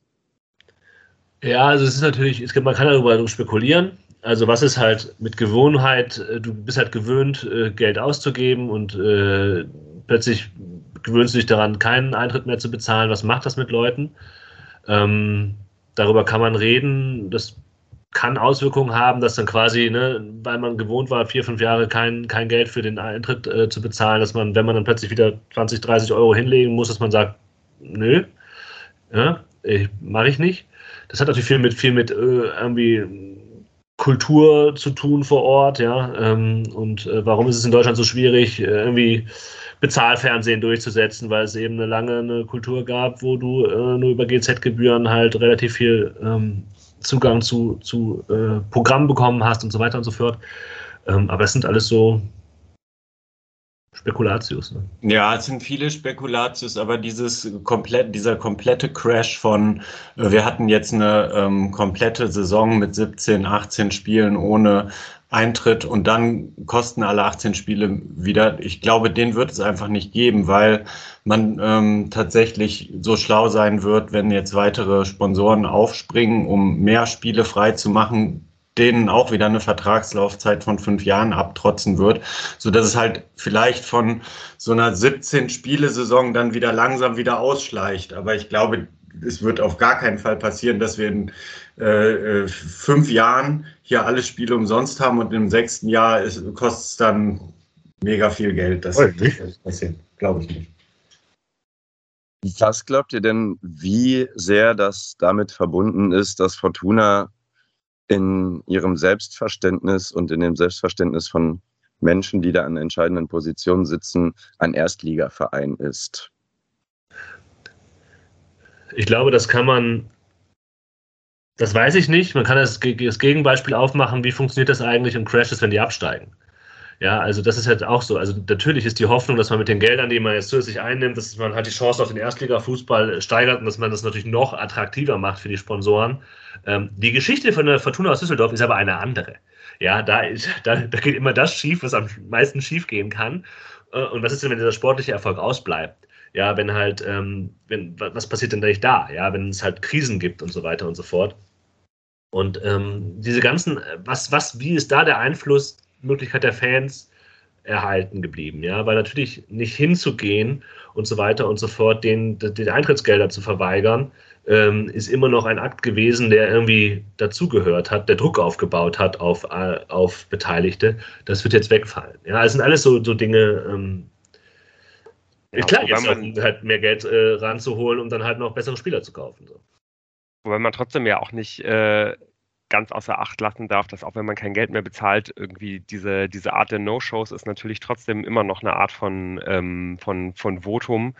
Und man setzt sich da natürlich auch theoretisch äh, ähm, ja halt irgendwie auch einer, äh, einer Öffentlichkeit äh, aus, wo man sagen muss, okay, da ist natürlich auch irgendwie relativ viel Raum dafür da, ähm, ja, dass halt sehr, sehr, sehr negativ berichtet wird, nämlich dass wenn eben, sagen wir mal, der, der Erfolg ausbleibt oder die Fans sich generell einfach nicht mehr besonders mit diesem Weg halt identifizieren können ähm, und, und halt eben den Spielen fernbleiben, obwohl es nichts kostet, werden das auf jeden Fall auch starke Bilder sein, die vielleicht sogar um die, um die Republik gehen, die auf jeden Fall ähm, in, der, in der Fußballszene, glaube ich, ähm, ja dann doch für, für den ein oder anderen Spott äh, sorgen äh, werden. Und von daher, glaube ich, bin ich auch eh erstmal ganz generell, wenn man das jetzt auch nur mal vom Gegner her denkt, gegen den man spielen wird, sehr gespannt, welche drei ähm, welche drei Gegner man als, äh, als die Pilotspiele halt für, für nächstes Jahr auswählen wird, weil ähm, daran wird halt einiges liegen, ne? ob man da halt, weiß ich nicht, potenziell den HSV, Schalke 04, falls die absteigen, äh, wählen wird oder wählt man den, den SV Elversberg, wählt man Jan Regensburg, also das, das, das wahrscheinlich macht es am meisten Sinn, wenn man halt ähm, einen relativ großkalibrigen Verein wählt, einen mittleren und einen ähm, einen sehr niedrigkalibrigen Verein, aber was man sich da geplant hat, da, ja, da, da wissen wir nichts von. Und vielleicht hat man sich da auch noch überhaupt nicht zu, zu entschieden, aber das wird, das wird in meinen Augen unglaublich spannend sein, weil auch wenn man, wenn man, also wenn bestimmt bei den, bei den ersten Spielen, nehmen wir jetzt mal an, ähm, man, man schafft es, das für 24, 25 so umzusetzen, da wird bestimmt bei den ersten Spielen relativ viel los sein, aber wenn, wenn die Fortuna dann ähm, nicht Bundesliga spielen sollte, was ja nicht so unwahrscheinlich ist, dass man nicht Bundesliga spielt, 24, 25. Und ähm, wenn man vielleicht auch nicht irgendwie von vornherein oben mitspielen sollte, was ja auch absolut gegeben ist, dass das nicht passiert, ähm, dann kann ich mir schon vorstellen, dass halt auch relativ schnell sich die, sich die Zuschauerzahlen vielleicht grob dem, äh, dem annähern, was man im Augenblick für einen, äh, für einen Schnitt hat, auch wenn man wahrscheinlich dann ganz gute Optionen hat, weiß ich nicht, äh, ja, halt äh, am Anfang wird man wahrscheinlich viele, viele Ideen haben, wem man erstmal irgendwie alles ins Stadion holen kann, wem man das alles ermöglichen kann. Aber irgendwann wird sich das halt so ein bisschen ausschleichen, wenn halt eben der, der, äh, der sportliche Erfolg eben nicht da ist. Ja, würde ich, genau, würde ich auch sagen. Ähm, und da noch dran angeknüpft, was finde ich auch ein wichtiger Faktor ist, müssen wir jetzt nicht ausdiskutieren, aber was passiert, weil du gerade gesagt hast, wie man die Karten verteilt, weil genau das ist ja eigentlich nicht der Plan. Es wäre ja auch vielleicht eine Idee gewesen, überall in die Sportvereine zu gehen und äh, 10.000 Karten Freikontingent pro Spieltag an Düsseldorfer Sportvereine zu verteilen. Bitte? Das nennt man das Leverkusener Modell. Ja. ähm, Klappt auch so. nicht so gut in Leverkusen, ne? ja, ja. Dann nicht so geklappt. Hast schon recht. Aber äh, genau, weil eigentlich man will ja so viel Aufmerksamkeit für die Fortuna generieren, dass sich eben so viele Leute für ein Losverfahren anmelden müssen. Ähm, ja, das ist ja wirklich ein starker Teil des Konzeptes. Deswegen ist dann dieser nächste Schritt, den du gerade genannt hast, an wen man dann die Karten verteilt, wäre ja schon eine kleine Niederlage. Ja, das Risiko geht man ein. Es sind, es sind alles sehr viele Unklarheiten noch. Wir werden sehen, wie sich das weiterentwickelt. Oder bis zur dritten Liga, sorry, noch ganz kurz. Ja. Bis zur dritten Liga, die Verträge funktionieren in erster, zweiter und dritter Liga. Also diese 45 Millionen ab vierte Liga müssen wir das alles nochmal neu besprechen, aber können auch nächste Saison absteigen und äh, haben immer noch dieses Geld sicher. Also ich meine, das Paulianes-Stadion kriegen wir auch so voll, oder? oh yeah. Mein, mein Lieblingsszenario ist es der größte Scam der Geschichte. Die Fortuna zieht diese die Firmen über den Tisch und kommt irgendwie noch so bei rum. Und, auf jeden äh, Fall gibt's die, die Möglichkeit gibt es. Ja, auf jeden Fall unfassbar spannend, äh, was da, was da angeschoben wurde. Äh, irgendwie auch einfach witzig, finde ich, dass ausgerechnet irgendwie so der, der eigene Trottelverein, die Fortuna halt, mit so einem innovativen Konzept halt irgendwie um die Ecke kommt. Also das, das hätte ich wirklich nicht erwartet. Und natürlich macht mir das am meisten Angst. Absolut, Ich würde das gerne bei einem anderen Verein mal von der Ferne beobachten. Ja. absolut. Aber ähm, ja, zumindest im Augenblick sind wir ja eben noch an, an einem Punkt, wo man vielleicht auch ein, ein, ein bisschen naiv äh, vor allen Dingen äh, die, die, die Chancen und das Positive sehen kann und möchte und äh, man halt vor allen Dingen hoffen kann, ähm, ja, dass das eben auch vor allen Dingen die, die, die Dinge werden, über die wir uns hier in Zukunft unterhalten werden. Bin ich unglaublich gespannt drauf und ich äh, denke, dass, äh, das gilt für uns alle. In dem Sinne schaffen wir jetzt den Übergang zum Spiel gegen KSC und verabschieden Tim aus unserer Runde. Oder Ja. Viel- Schön, dass wir äh, über dieses ähm, sehr wichtige Thema zu Fürth reden konnten. Ähm, schönen Gruß an die ähm, Hörer und Hörerinnen da draußen. Ich werde mich äh, nächste Woche wieder komplett hier eingliedern und auch dann über das Spiel gegen Kiel äh, an der Analyse mitwirken. Ich bin mir ziemlich sicher, wir haben gestern nach dem Spiel so viel drüber geredet, die drei werden das gut machen. so. Erwartungshaltung. Spiel. Ciao. Ciao, Tim. Tim. Ja, ich denke auch generell sind hoffentlich äh, äh, ja, die uns zuhören uns jetzt nicht allzu böse, wenn wir jetzt, ähm, nachdem die Folge ja schon ein bisschen äh, läuft, dass wir vielleicht nicht in der gleichen Tiefe und Intensität und Länge äh, über, über das gestrige Spiel äh, reden werden, wie wir, wie wir das vielleicht sonst machen.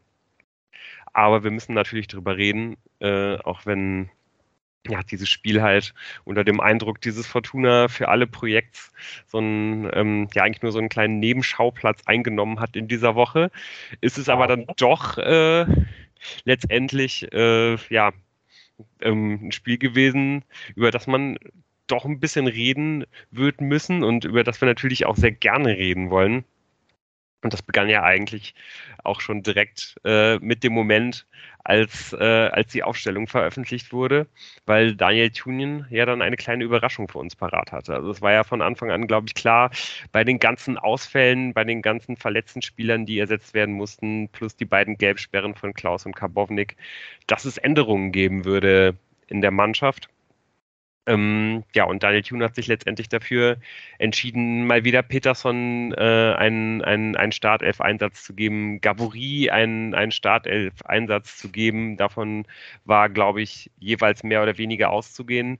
Das aber ähm, mit Eli Fernandes, ein äh, ja, extrem junger Spieler, sein Startelf-Debüt im Trikot der Fortuna geben würde, ähm, ja, da, das hatte man vielleicht so ein bisschen im Hinterkopf, dass das eine Option ist, aber so wirklich damit gerechnet hat, äh, hat, glaube ich, niemand von uns. Nein, Und er, äh, Tune hat das ja begründet damit, dass er ein System spielen wollte, wo jeder Spieler auf seiner angestammten Position spielt. Also ein Außenspieler spielt auf der Außenposition, ein Außenstürmer auf der Außenstürmerposition, ein Stürmer auf der Stürmerposition, ein Sechser auf der Sechserposition. Und als er beim Achter angekommen war, hatte er einfach nur noch einen Spieler übrig und den hat er dann immer dahingestellt, ja, egal wie alt er ist. Ähm, und in dem Sinne äh, ist halt dann äh, Eli Fernandes äh, reingekommen und ähm, ja, so gehen wir jetzt auch in dieses Spiel rein. Ja, ähm. ja, auf jeden Fall fand ich ein sehr, sehr spannender Gedanke, weil im Grunde war das, glaube ich, eine meiner Hauptsorgen vor dem Spiel, ähm, mir einfach vorzustellen, wie die, wie die Fortuna überhaupt wirklich äh, zu, zu Chancen kommen will mit einem mit einer Doppelsechs aus Oberdorf, Sobotka, ohne äh, Karbovnik und Klaus auf den Außen als, als Spielmacher, die ja schon einfach ähm, ja, zwei wichtige Säulen eben auch im, im Offensivspiel der Fortuna sind und Thune beantwortet das eben damit, indem er halt Eli Fernandes äh, auf die, auf die Achterposition stellt, der, glaube ich, den klaren Auftrag hatte, relativ wenig Risiko zu gehen. Das war, war deutlich zu sehen. Ähm, der äh, und, und der, der seine Sache dafür, finde ich, eigentlich auch relativ gut gemacht hat. Also es war an ein, an ein zwei Stellen ähm, auf jeden Fall zu sehen, was er, äh, was er drauf hat, aber es waren halt auch ein paar, paar Unsicherheiten mit dabei, wo man halt irgendwie auch, äh, ja, glaube ich, fast mit rechnen, fast mit konnte. Aber ich finde, alles in allem kann man, glaube ich, relativ zufrieden damit sein, wie, äh, wie, wie sein Tag verlaufen ist. Ja, ich fühle mich auch nicht ganz wohl damit, wie einen 17-Jährigen jetzt hier quasi äh, den Finger drauf zu zeigen und alles aufzuzählen, was er jetzt gut oder schlecht gemacht hat. Also gut, vielleicht schon, aber jetzt auch die, die Dinge. Du hast es gesagt, es war, es gab Momente in dem Spiel in dieser ersten Halbzeit, wo es wahrscheinlich besser gewesen wäre, sportlich äh, mal mehr Risiko zu gehen, aber ich will das ihm nicht vorwerfen. Das ist äh, total richtig, wie er da gespielt hat. Ähm, prinzipiell finde ich es interessant, dass man eben keine Doppel-Sechs gespielt hat, sondern dass, dass Neto halt ähm, weiter vorgelagert war. Ähm, das hat man offensiv dann halt nicht so stark gesehen, muss man, muss ich sagen. Das ist halt der Punkt, ne, weil dann eben das Risiko fehlte. Defensiv hatte ich schon den Eindruck, dass man es halt hin und wieder mal sieht, ähm, dass da halt so Bodka den Alleinunterhalter gemacht hat, ähm, weil da waren dann schon Räume und Plätze frei, wo Karlsruhe ähm, das nutzen konnte für sich. Ähm, diese Szenen, die, die äh, die Karlsruhe dann jetzt vielleicht nicht direkt am Anfang, aber schon hatte, kam häufig daraus, so, so, war, so war mein Eindruck, ähm, dass eben dieses zentrale Mittelfeld, defensive Mittelfeld eben nicht so stark besetzt war. Das ist halt eine Risikoabwägung, die Tune eingegangen ist und das Risiko hat er halt äh, genommen. Ja, ich finde gerade äh, am, am Anfang, so die, die, die ersten 10, 15 Minuten, hat man, hat man klar gesehen, ähm, dass sich das irgendwie erstmal so ein bisschen finden und einruckeln musste. Ich weiß nicht, Moritz, wie war, wie war dein Eindruck der Anfangsphase? Da waren die Karlsruher schon irgendwie stark überlegen, oder? Ich hatte auch das Gefühl, dass es ähnlich wie bei dem am Anfang des Nürnberg-Spiels, dieses äh, letztes Wochenende, dass Karlsruhe sich gedacht hat, ja, das hat ja ganz gut geklappt mit dem Frühanlaufen. Ähm, und dass Fortuna damit, wie auch in der Vergangenheit, erstmal auch Probleme hatte, äh, sich da frei zu spielen. Also es sind ja nicht Riesenchancen passiert. Es gab dann natürlich ein paar Chancen, aber Fortuna ist ja erstmal nicht ins Spiel gekommen. So. Ja.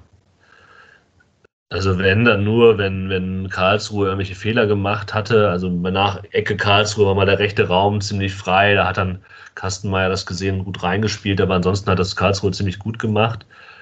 Ähm, und dann gab es so eine Phase, wo eigentlich wenig passiert ist auf beiden Seiten, die dann durch das Karlsruher Tor so ein bisschen diese Phase beendet wurde, hatte ich den Eindruck. Ähm, es war jetzt nicht, dieses 1-0 durch Karlsruhe war jetzt nicht komplett aus der, weil es nicht total auf der Hand liegen, dass es passieren würde, aber letztlich muss man sagen, so wie dieser Beginn war, war es vielleicht auch ähm, nicht überraschend. Was dann überraschend war, dass es halt, dass halt äh, Kastenmeier seinen Anteil daran hatte, weil es ein klarer Torwartfehler ist, so wie dieses Tor fällt. Auch wenn er, auch wenn äh, Kaufmann da viel Platz hat und eben ne, in diesem Raum halt vielleicht nicht so äh, spazieren gehen kann, aber das muss man halten.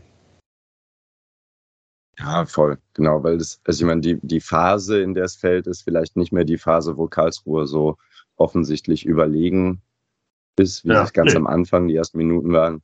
Und die Chance, wie du schon gesagt hast, war auch keine Riesengelegenheit, äh, die aus diesem Druck der Karlsruhe entstand, sondern irgendwie, ja, der wurde da frei zum Abschluss, äh, er konnte frei zum Abschluss kommen und hat es aber auch nicht besonders überragend getan und dann rutschte ihm leider Kastenmeier durch die Finger.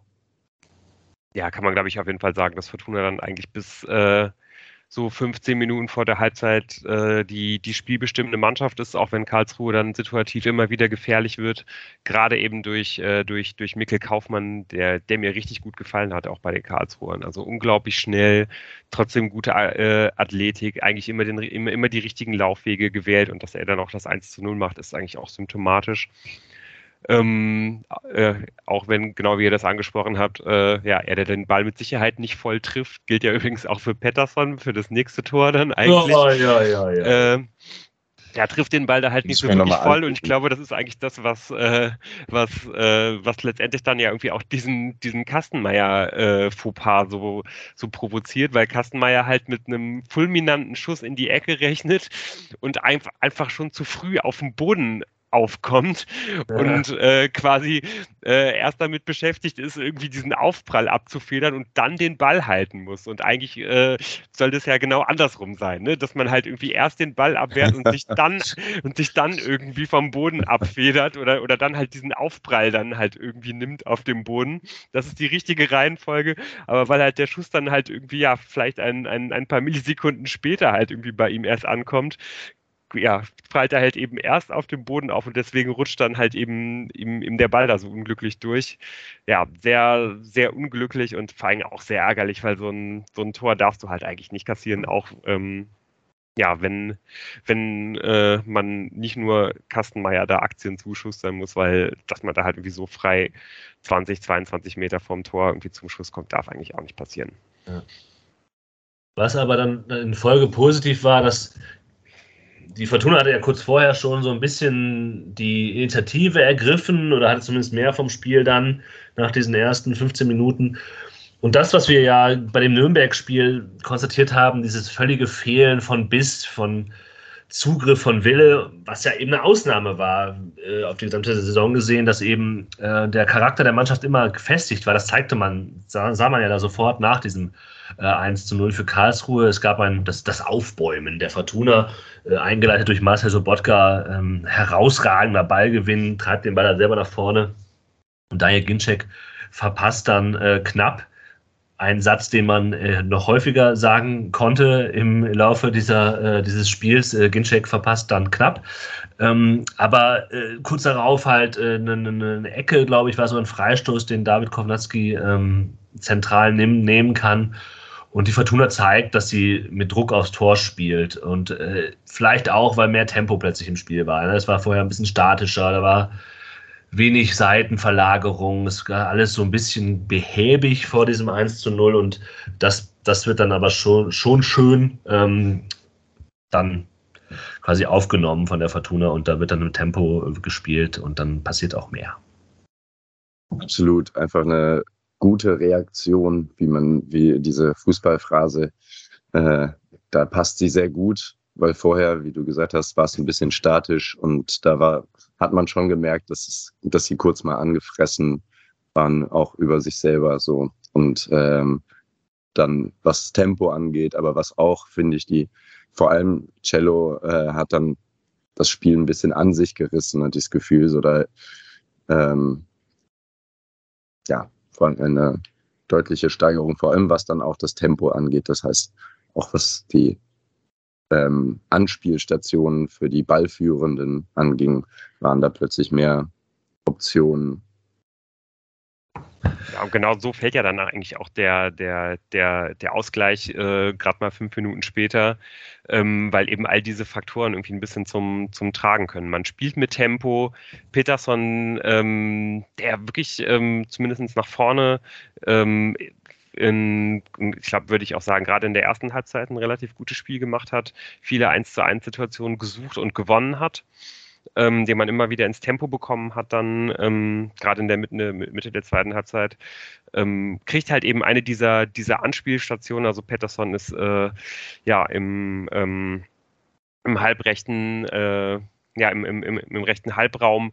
Kugnaski kommt gut entgegen. Ähm, und leitet den Ball dann wirklich perfekt weiter. Also ich glaube, diesen Pass, den, den können nicht viele Stürmer in der zweiten Liga mit dem Rücken zum Tor in den Lauf von, von Pettersson wiederum spielen, ähm, der diesen Doppelpass aufnimmt.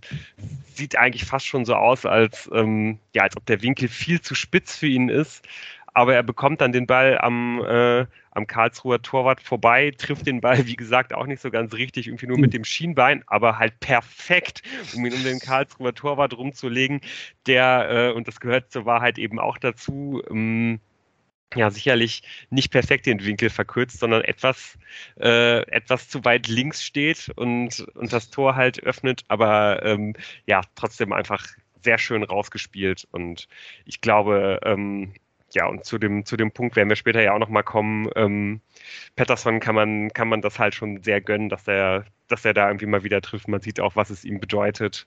Gilt ja dann später auch für Jordi Device nochmal vielleicht, äh, ja, nochmal ein bisschen mehr, aber ähm, ja, eben ein, äh, eine Thematik, die sich da so ein bisschen durch das, durch das Fortuna-Spiel durchzieht, weil, ähm, ja, äh, nicht zuletzt deswegen, weil ja, glaube ich, unter der Woche auch kolportiert worden war, dass, äh, dass Patterson von der Fortuna seine Freigabe bekommen haben soll. Also, dass man ihm wohl gesagt hat, dass man nicht, nicht zwingend mit ihm für die nächste Saison plant und ähm, dass man nicht unglücklich wäre, wenn er sich vielleicht einen, einen neuen Arbeitgeber suchen würde, beziehungsweise ist das dann ja mehr oder weniger halt eine, eine Ansage an den Berater, dass man sich gerne mal umhören darf.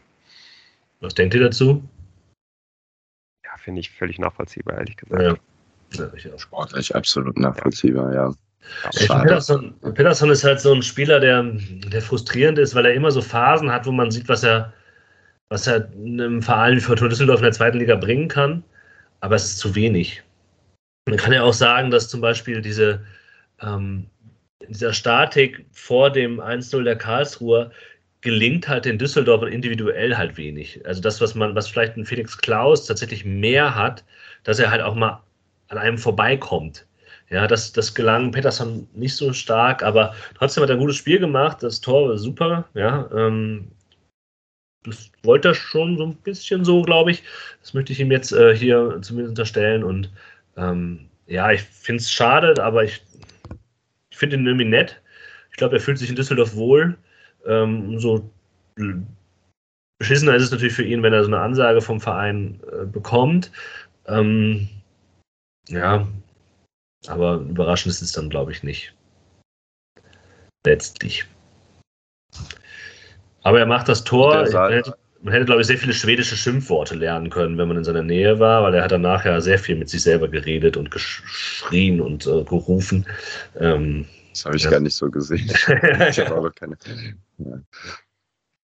Da ist, glaube ich, sehr viel Frust abgefallen bei ihm, ja, verständlicherweise. Ja, hoffen wir mal, dass es, äh, dass er da mit sich selber geredet hat und ich meine, dass die Schimpfworte können natürlich auch an, an eine andere, äh, an einen anderen Adressaten gerichtet gewesen sein, aber das, äh, ja, das können wir jetzt natürlich nicht verifizieren, äh, weil, glaube ich, keiner von uns Schwedisch kann oder und oder Lippen lesen. Von daher, äh, ja, vielleicht auch besser so an dieser Stelle.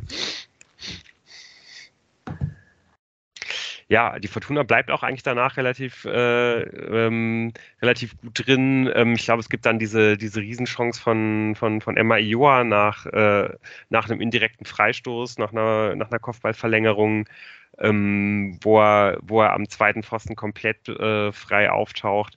Ähm, aber auch sonst ist man, ist man, ist man gefährlicher als die Karlsruhe. Aber kurz vor der Pause geht dann dieser Schwung doch ein bisschen verloren. Und ich habe mich gefragt, woran liegt das denn eigentlich?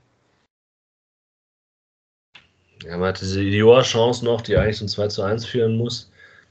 Ja, ich, das ist halt eh, es war so ein Spiel, das haben sie ja auch nachher in der Pressekonferenz beide Trainer gesagt, das einfach hin und her wog. Ja, ich glaube, das sind so Dynamiken, die kann man nicht immer, muss man nicht immer an irgendeinem konkreten Fall ähm, festmachen oder einer konkreten Umstellung, sondern das kann ja einfach passieren. Ähm, dass halt vielleicht dann eins, zwei Schritte fehlen und dann der Gegner besser reinkommt die einen sind mit dem Kopf schon in der Halbzeit, die anderen wollen vor der Halbzeit noch was, äh, noch was hinterlassen quasi und mit einem anderen Gefühl in die Halbzeit gehen. Aber das war, glaube ich, sehr ja, typisch für das gesamte Spiel. Auch in der zweiten Halbzeit werden wir das ja nochmal sagen, dass es halt irgendwie so Phasen gab, ähm, wo die eine Mannschaft am Drücker war und die andere weniger. Ne? Ja, absolut, weil ähm, genau wie du sagst, das, das ist einfach exakt äh, die, die Art und äh, Weise gewesen, wie dieses Spiel halt sich letztendlich entwickelt hat. So geht es in die Pause und genauso geht es letztendlich auch weiter. Beide Mannschaften unverändert. Ähm, wobei die Karlsruher, glaube ich, zu dem Zeitpunkt schon einmal äh, auf der, Innenver der Innenverteidigerposition gewechselt hatten, aber letztlich äh, gehen, gehen beide Teams halt in die äh, so in die zweite Hälfte. Es ist dann, glaube ich, kein, kein ganz so schwunghafter Start, aber letztendlich nimmt das Spiel dann ja doch relativ bald wieder, äh, wieder den alten Schwung auf.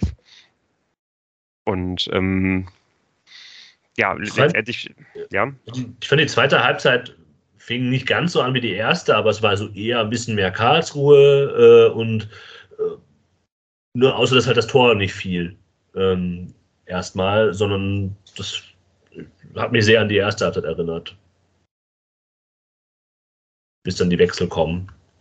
Ja, das ist, glaube ich, einfach der nächste wichtige Punkt, ne, dass ja. Äh, ähm, ja halt in das ungefähr zur 60. Minute dann halt gewechselt wird.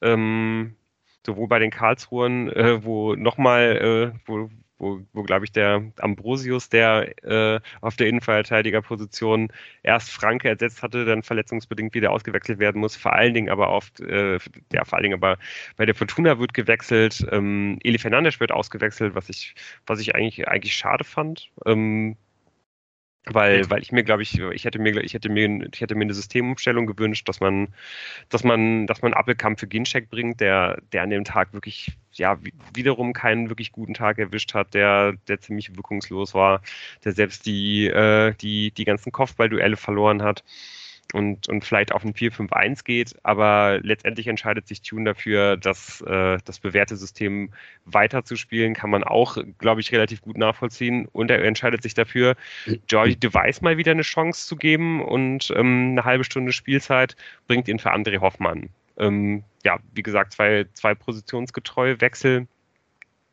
Und ähm,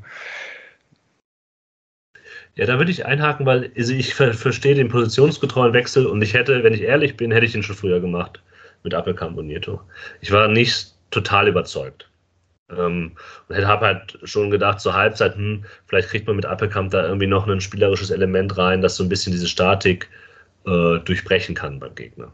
Aber ich hatte unfassbare ja. Sorgen, die sich dann halt nicht bestätigt haben, weil ähm, ja, ich habe mich einfach daran erinnert, wie besonders äh, emblematisch ist da, glaube ich, das Bielefeld-Spiel vor, vor, vor drei Wochen, als man auch Appelkamp auf die Doppel-6 gestellt hat und das, und das einfach nicht funktioniert hat, weil, weil er einfach die Körperlichkeit nicht gehabt hat.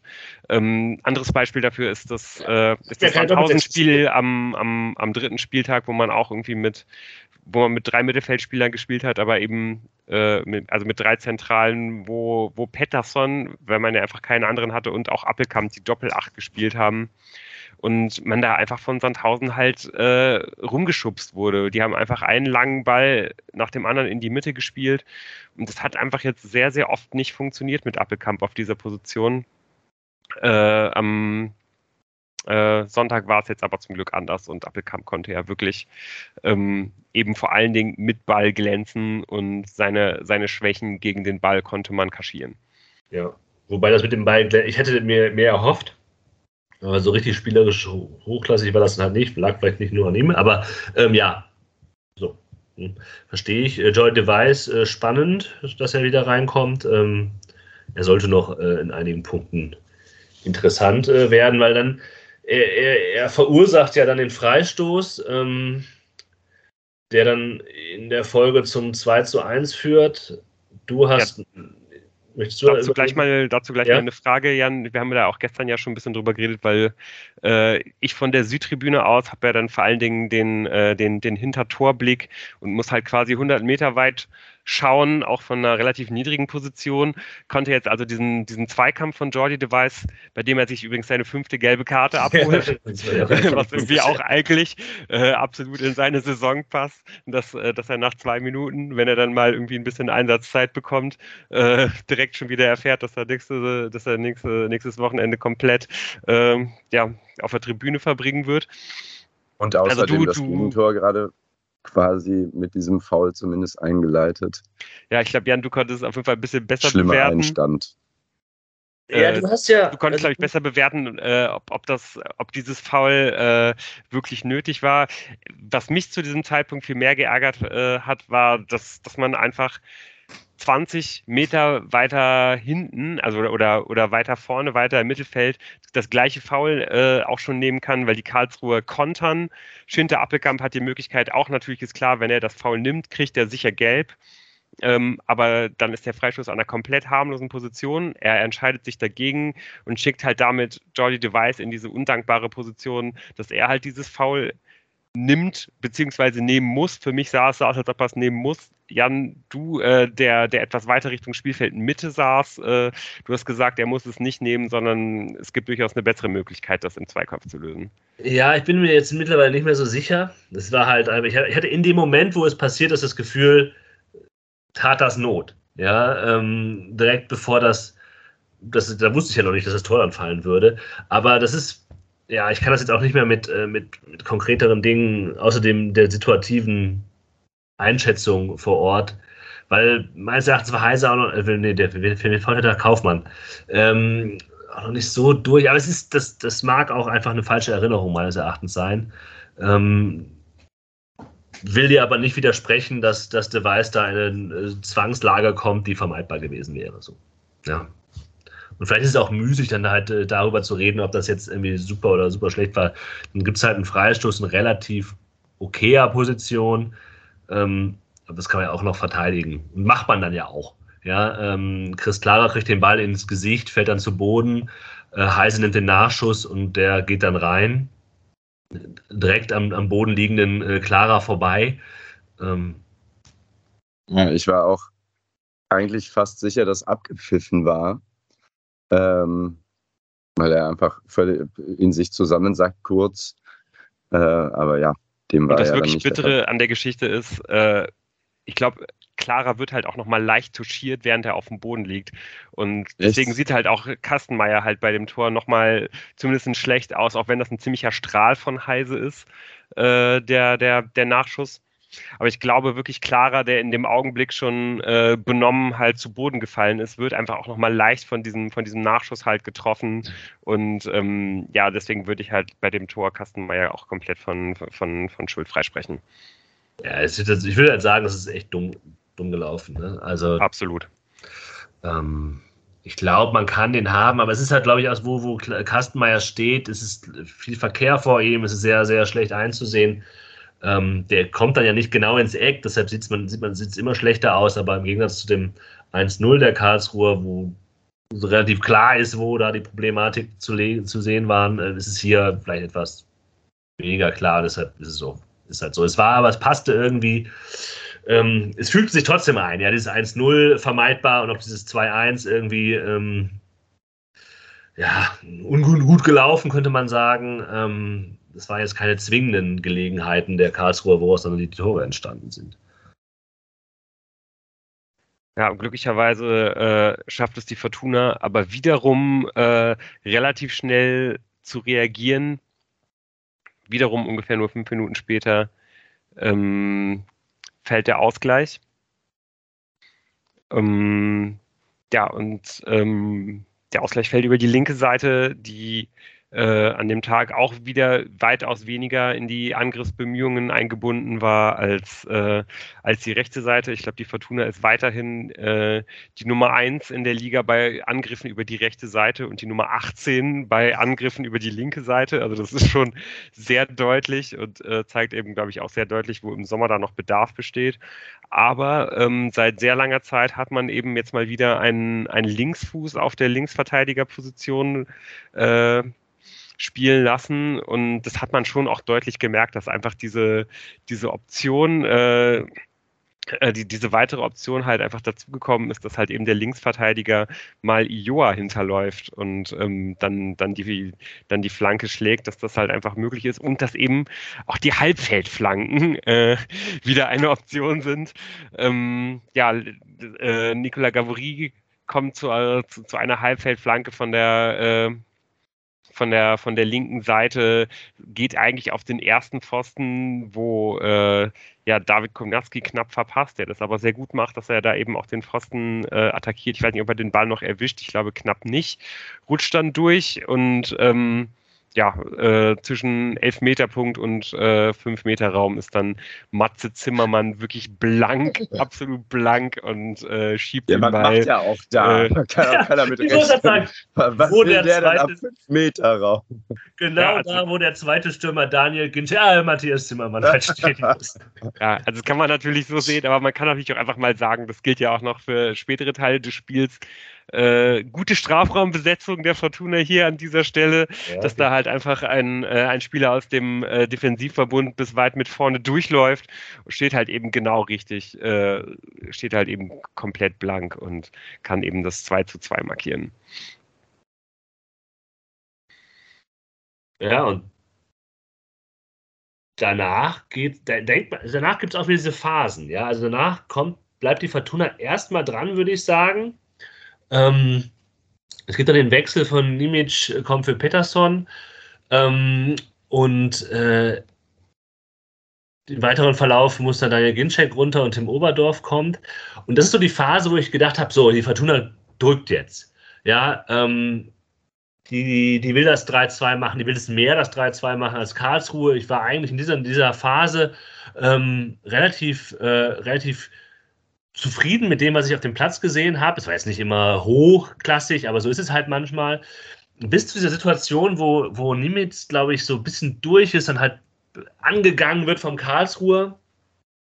Äh, und dann gibt es einen Aufruhr im Stadion, weil alle das Foul gesehen haben wollen oder einen Elfmeter vielleicht. Ich glaube, es war ein 16er. Das war so ein bisschen die letzte Situation, an die ich mich erinnern kann, wo ich dachte, okay, ja, jetzt, jetzt zieht alles, die drücken. Danach passiert einfach eigentlich nichts mehr. Ja. Karlsruhe hat äh, dreimal gewechselt und ähm, die Endphase dieses Spiels gehört eigentlich dem KSC. Das Absolut. hat mich so ein bisschen mh, hm, frustriert ist das falsche Wort, aber ich hatte eigentlich eine andere Erwartung, eine Hoffnung daran. Komischer und klar, aber es sah eigentlich nicht so aus und plötzlich wie vorher auch, lässt die Fortuna nach und überlässt dem KSC halt den Raum. Und es hat irgendwie zwei Gründe. Also sowohl äh, ähm, kommen die Karlsruher dann nach diesem, nach diesem Dreierwechsel viel, viel besser auch irgendwie in, in eine Art Ballbesitzspiel und mhm. ähm, ja, beherrschen dann die, die Fortuna jetzt nicht nach, nicht nach Strich und Faden bis zum Ende, aber sind auf jeden Fall die überlegene Mannschaft.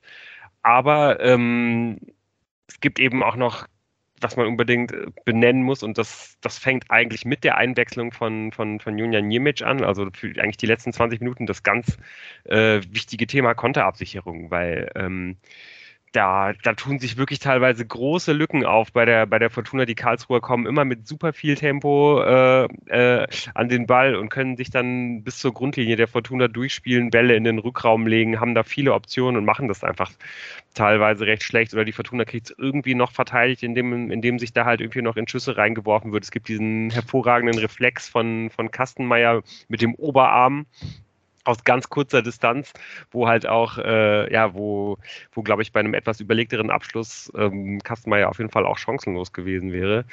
Ähm, also da, da darf sich die Fortuna auf jeden Fall nicht beschweren, wenn es äh, in dieser Zeit nochmal einen Gegentreffer gibt.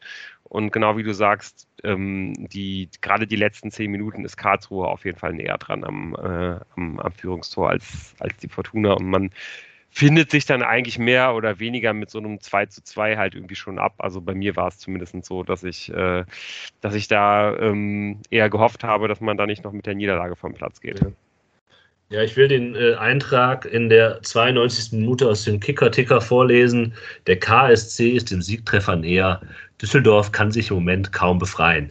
Der nächste Eintrag des Tickers ist allerdings einem gewissen Jordi Device gewidmet, ähm, der der irgendwie die, die schöne Ende aus, auf sehr vielen Ebenen äh, dieser, dieses Spiels setzt.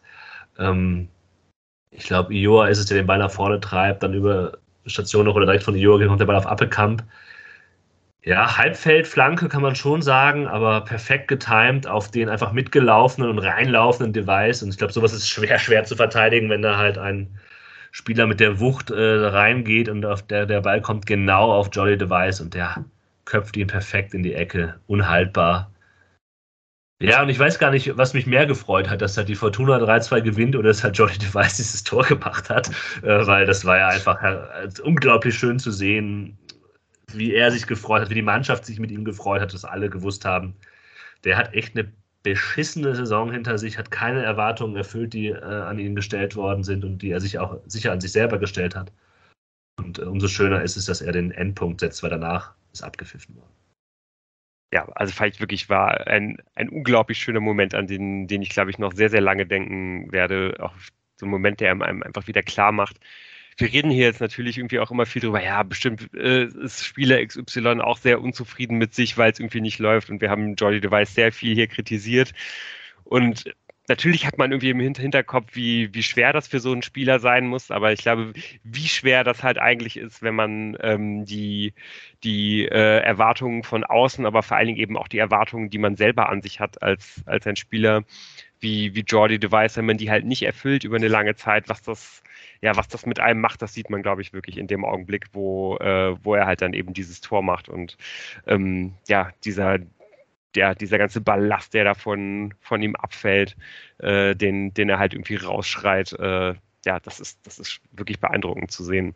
Und genau wie du sagst, ganz hervorragend zu sehen, wie, äh, wie die ganze Mannschaft sich mit ihm freut und ähm, vielleicht lese ich da jetzt auch ein bisschen zu viel rein, aber ich glaube, man sieht schon auch deutlich, wie sehr es in der Mannschaft stimmt, weil er halt eben nicht nur die ganze Mannschaft eben als Pulk irgendwie mit ihm feiert, sondern eigentlich nach, äh, nachdem halt so dieser, dieser Pulk sich auflöst, einfach nochmal eine große Anzahl von Spielern jeweils nochmal einzeln zu ihm hingeht und äh, äh, ihn, ihn quasi irgendwie nochmal knufft, nochmal so ein bisschen schubst, nochmal irgendwie über seine äh, kahle Rübe streicht oder ihm noch irgendwelche Worte mit auf den Weg gibt. Also das, das, das macht man ja, das macht man ja nicht, wenn man äh, nicht irgendwie eine, eine, eine persönliche Beziehung zu Jordi Device hat und das, das spricht wahrscheinlich ähm, sowohl halt irgendwie für die Mannschaft ganz, ganz allgemein, aber spricht wahrscheinlich auch einfach dafür, dass äh, Jordi Device einfach ein gutes äh, Standing in der Mannschaft hat und ähm, ja, dass da äh, sich wirklich einige ähm, ja wirklich speziell nochmal für, für ihn gefreut haben.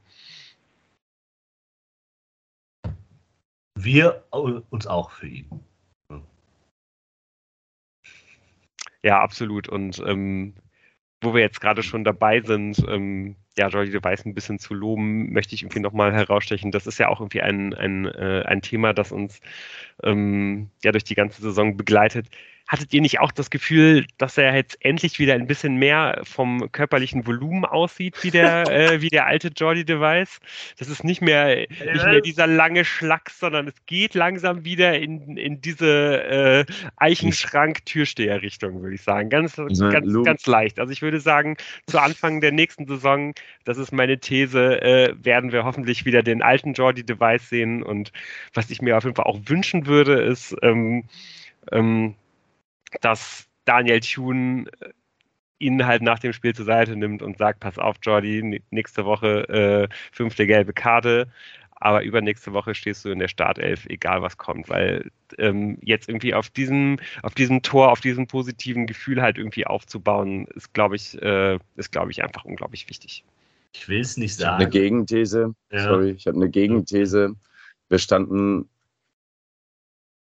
so, so zwei, drei Meter weiter unten und vorne, als wir sonst stehen. Vielleicht ist er dir deswegen etwas größer vorgekommen als, als in den anderen Spielen.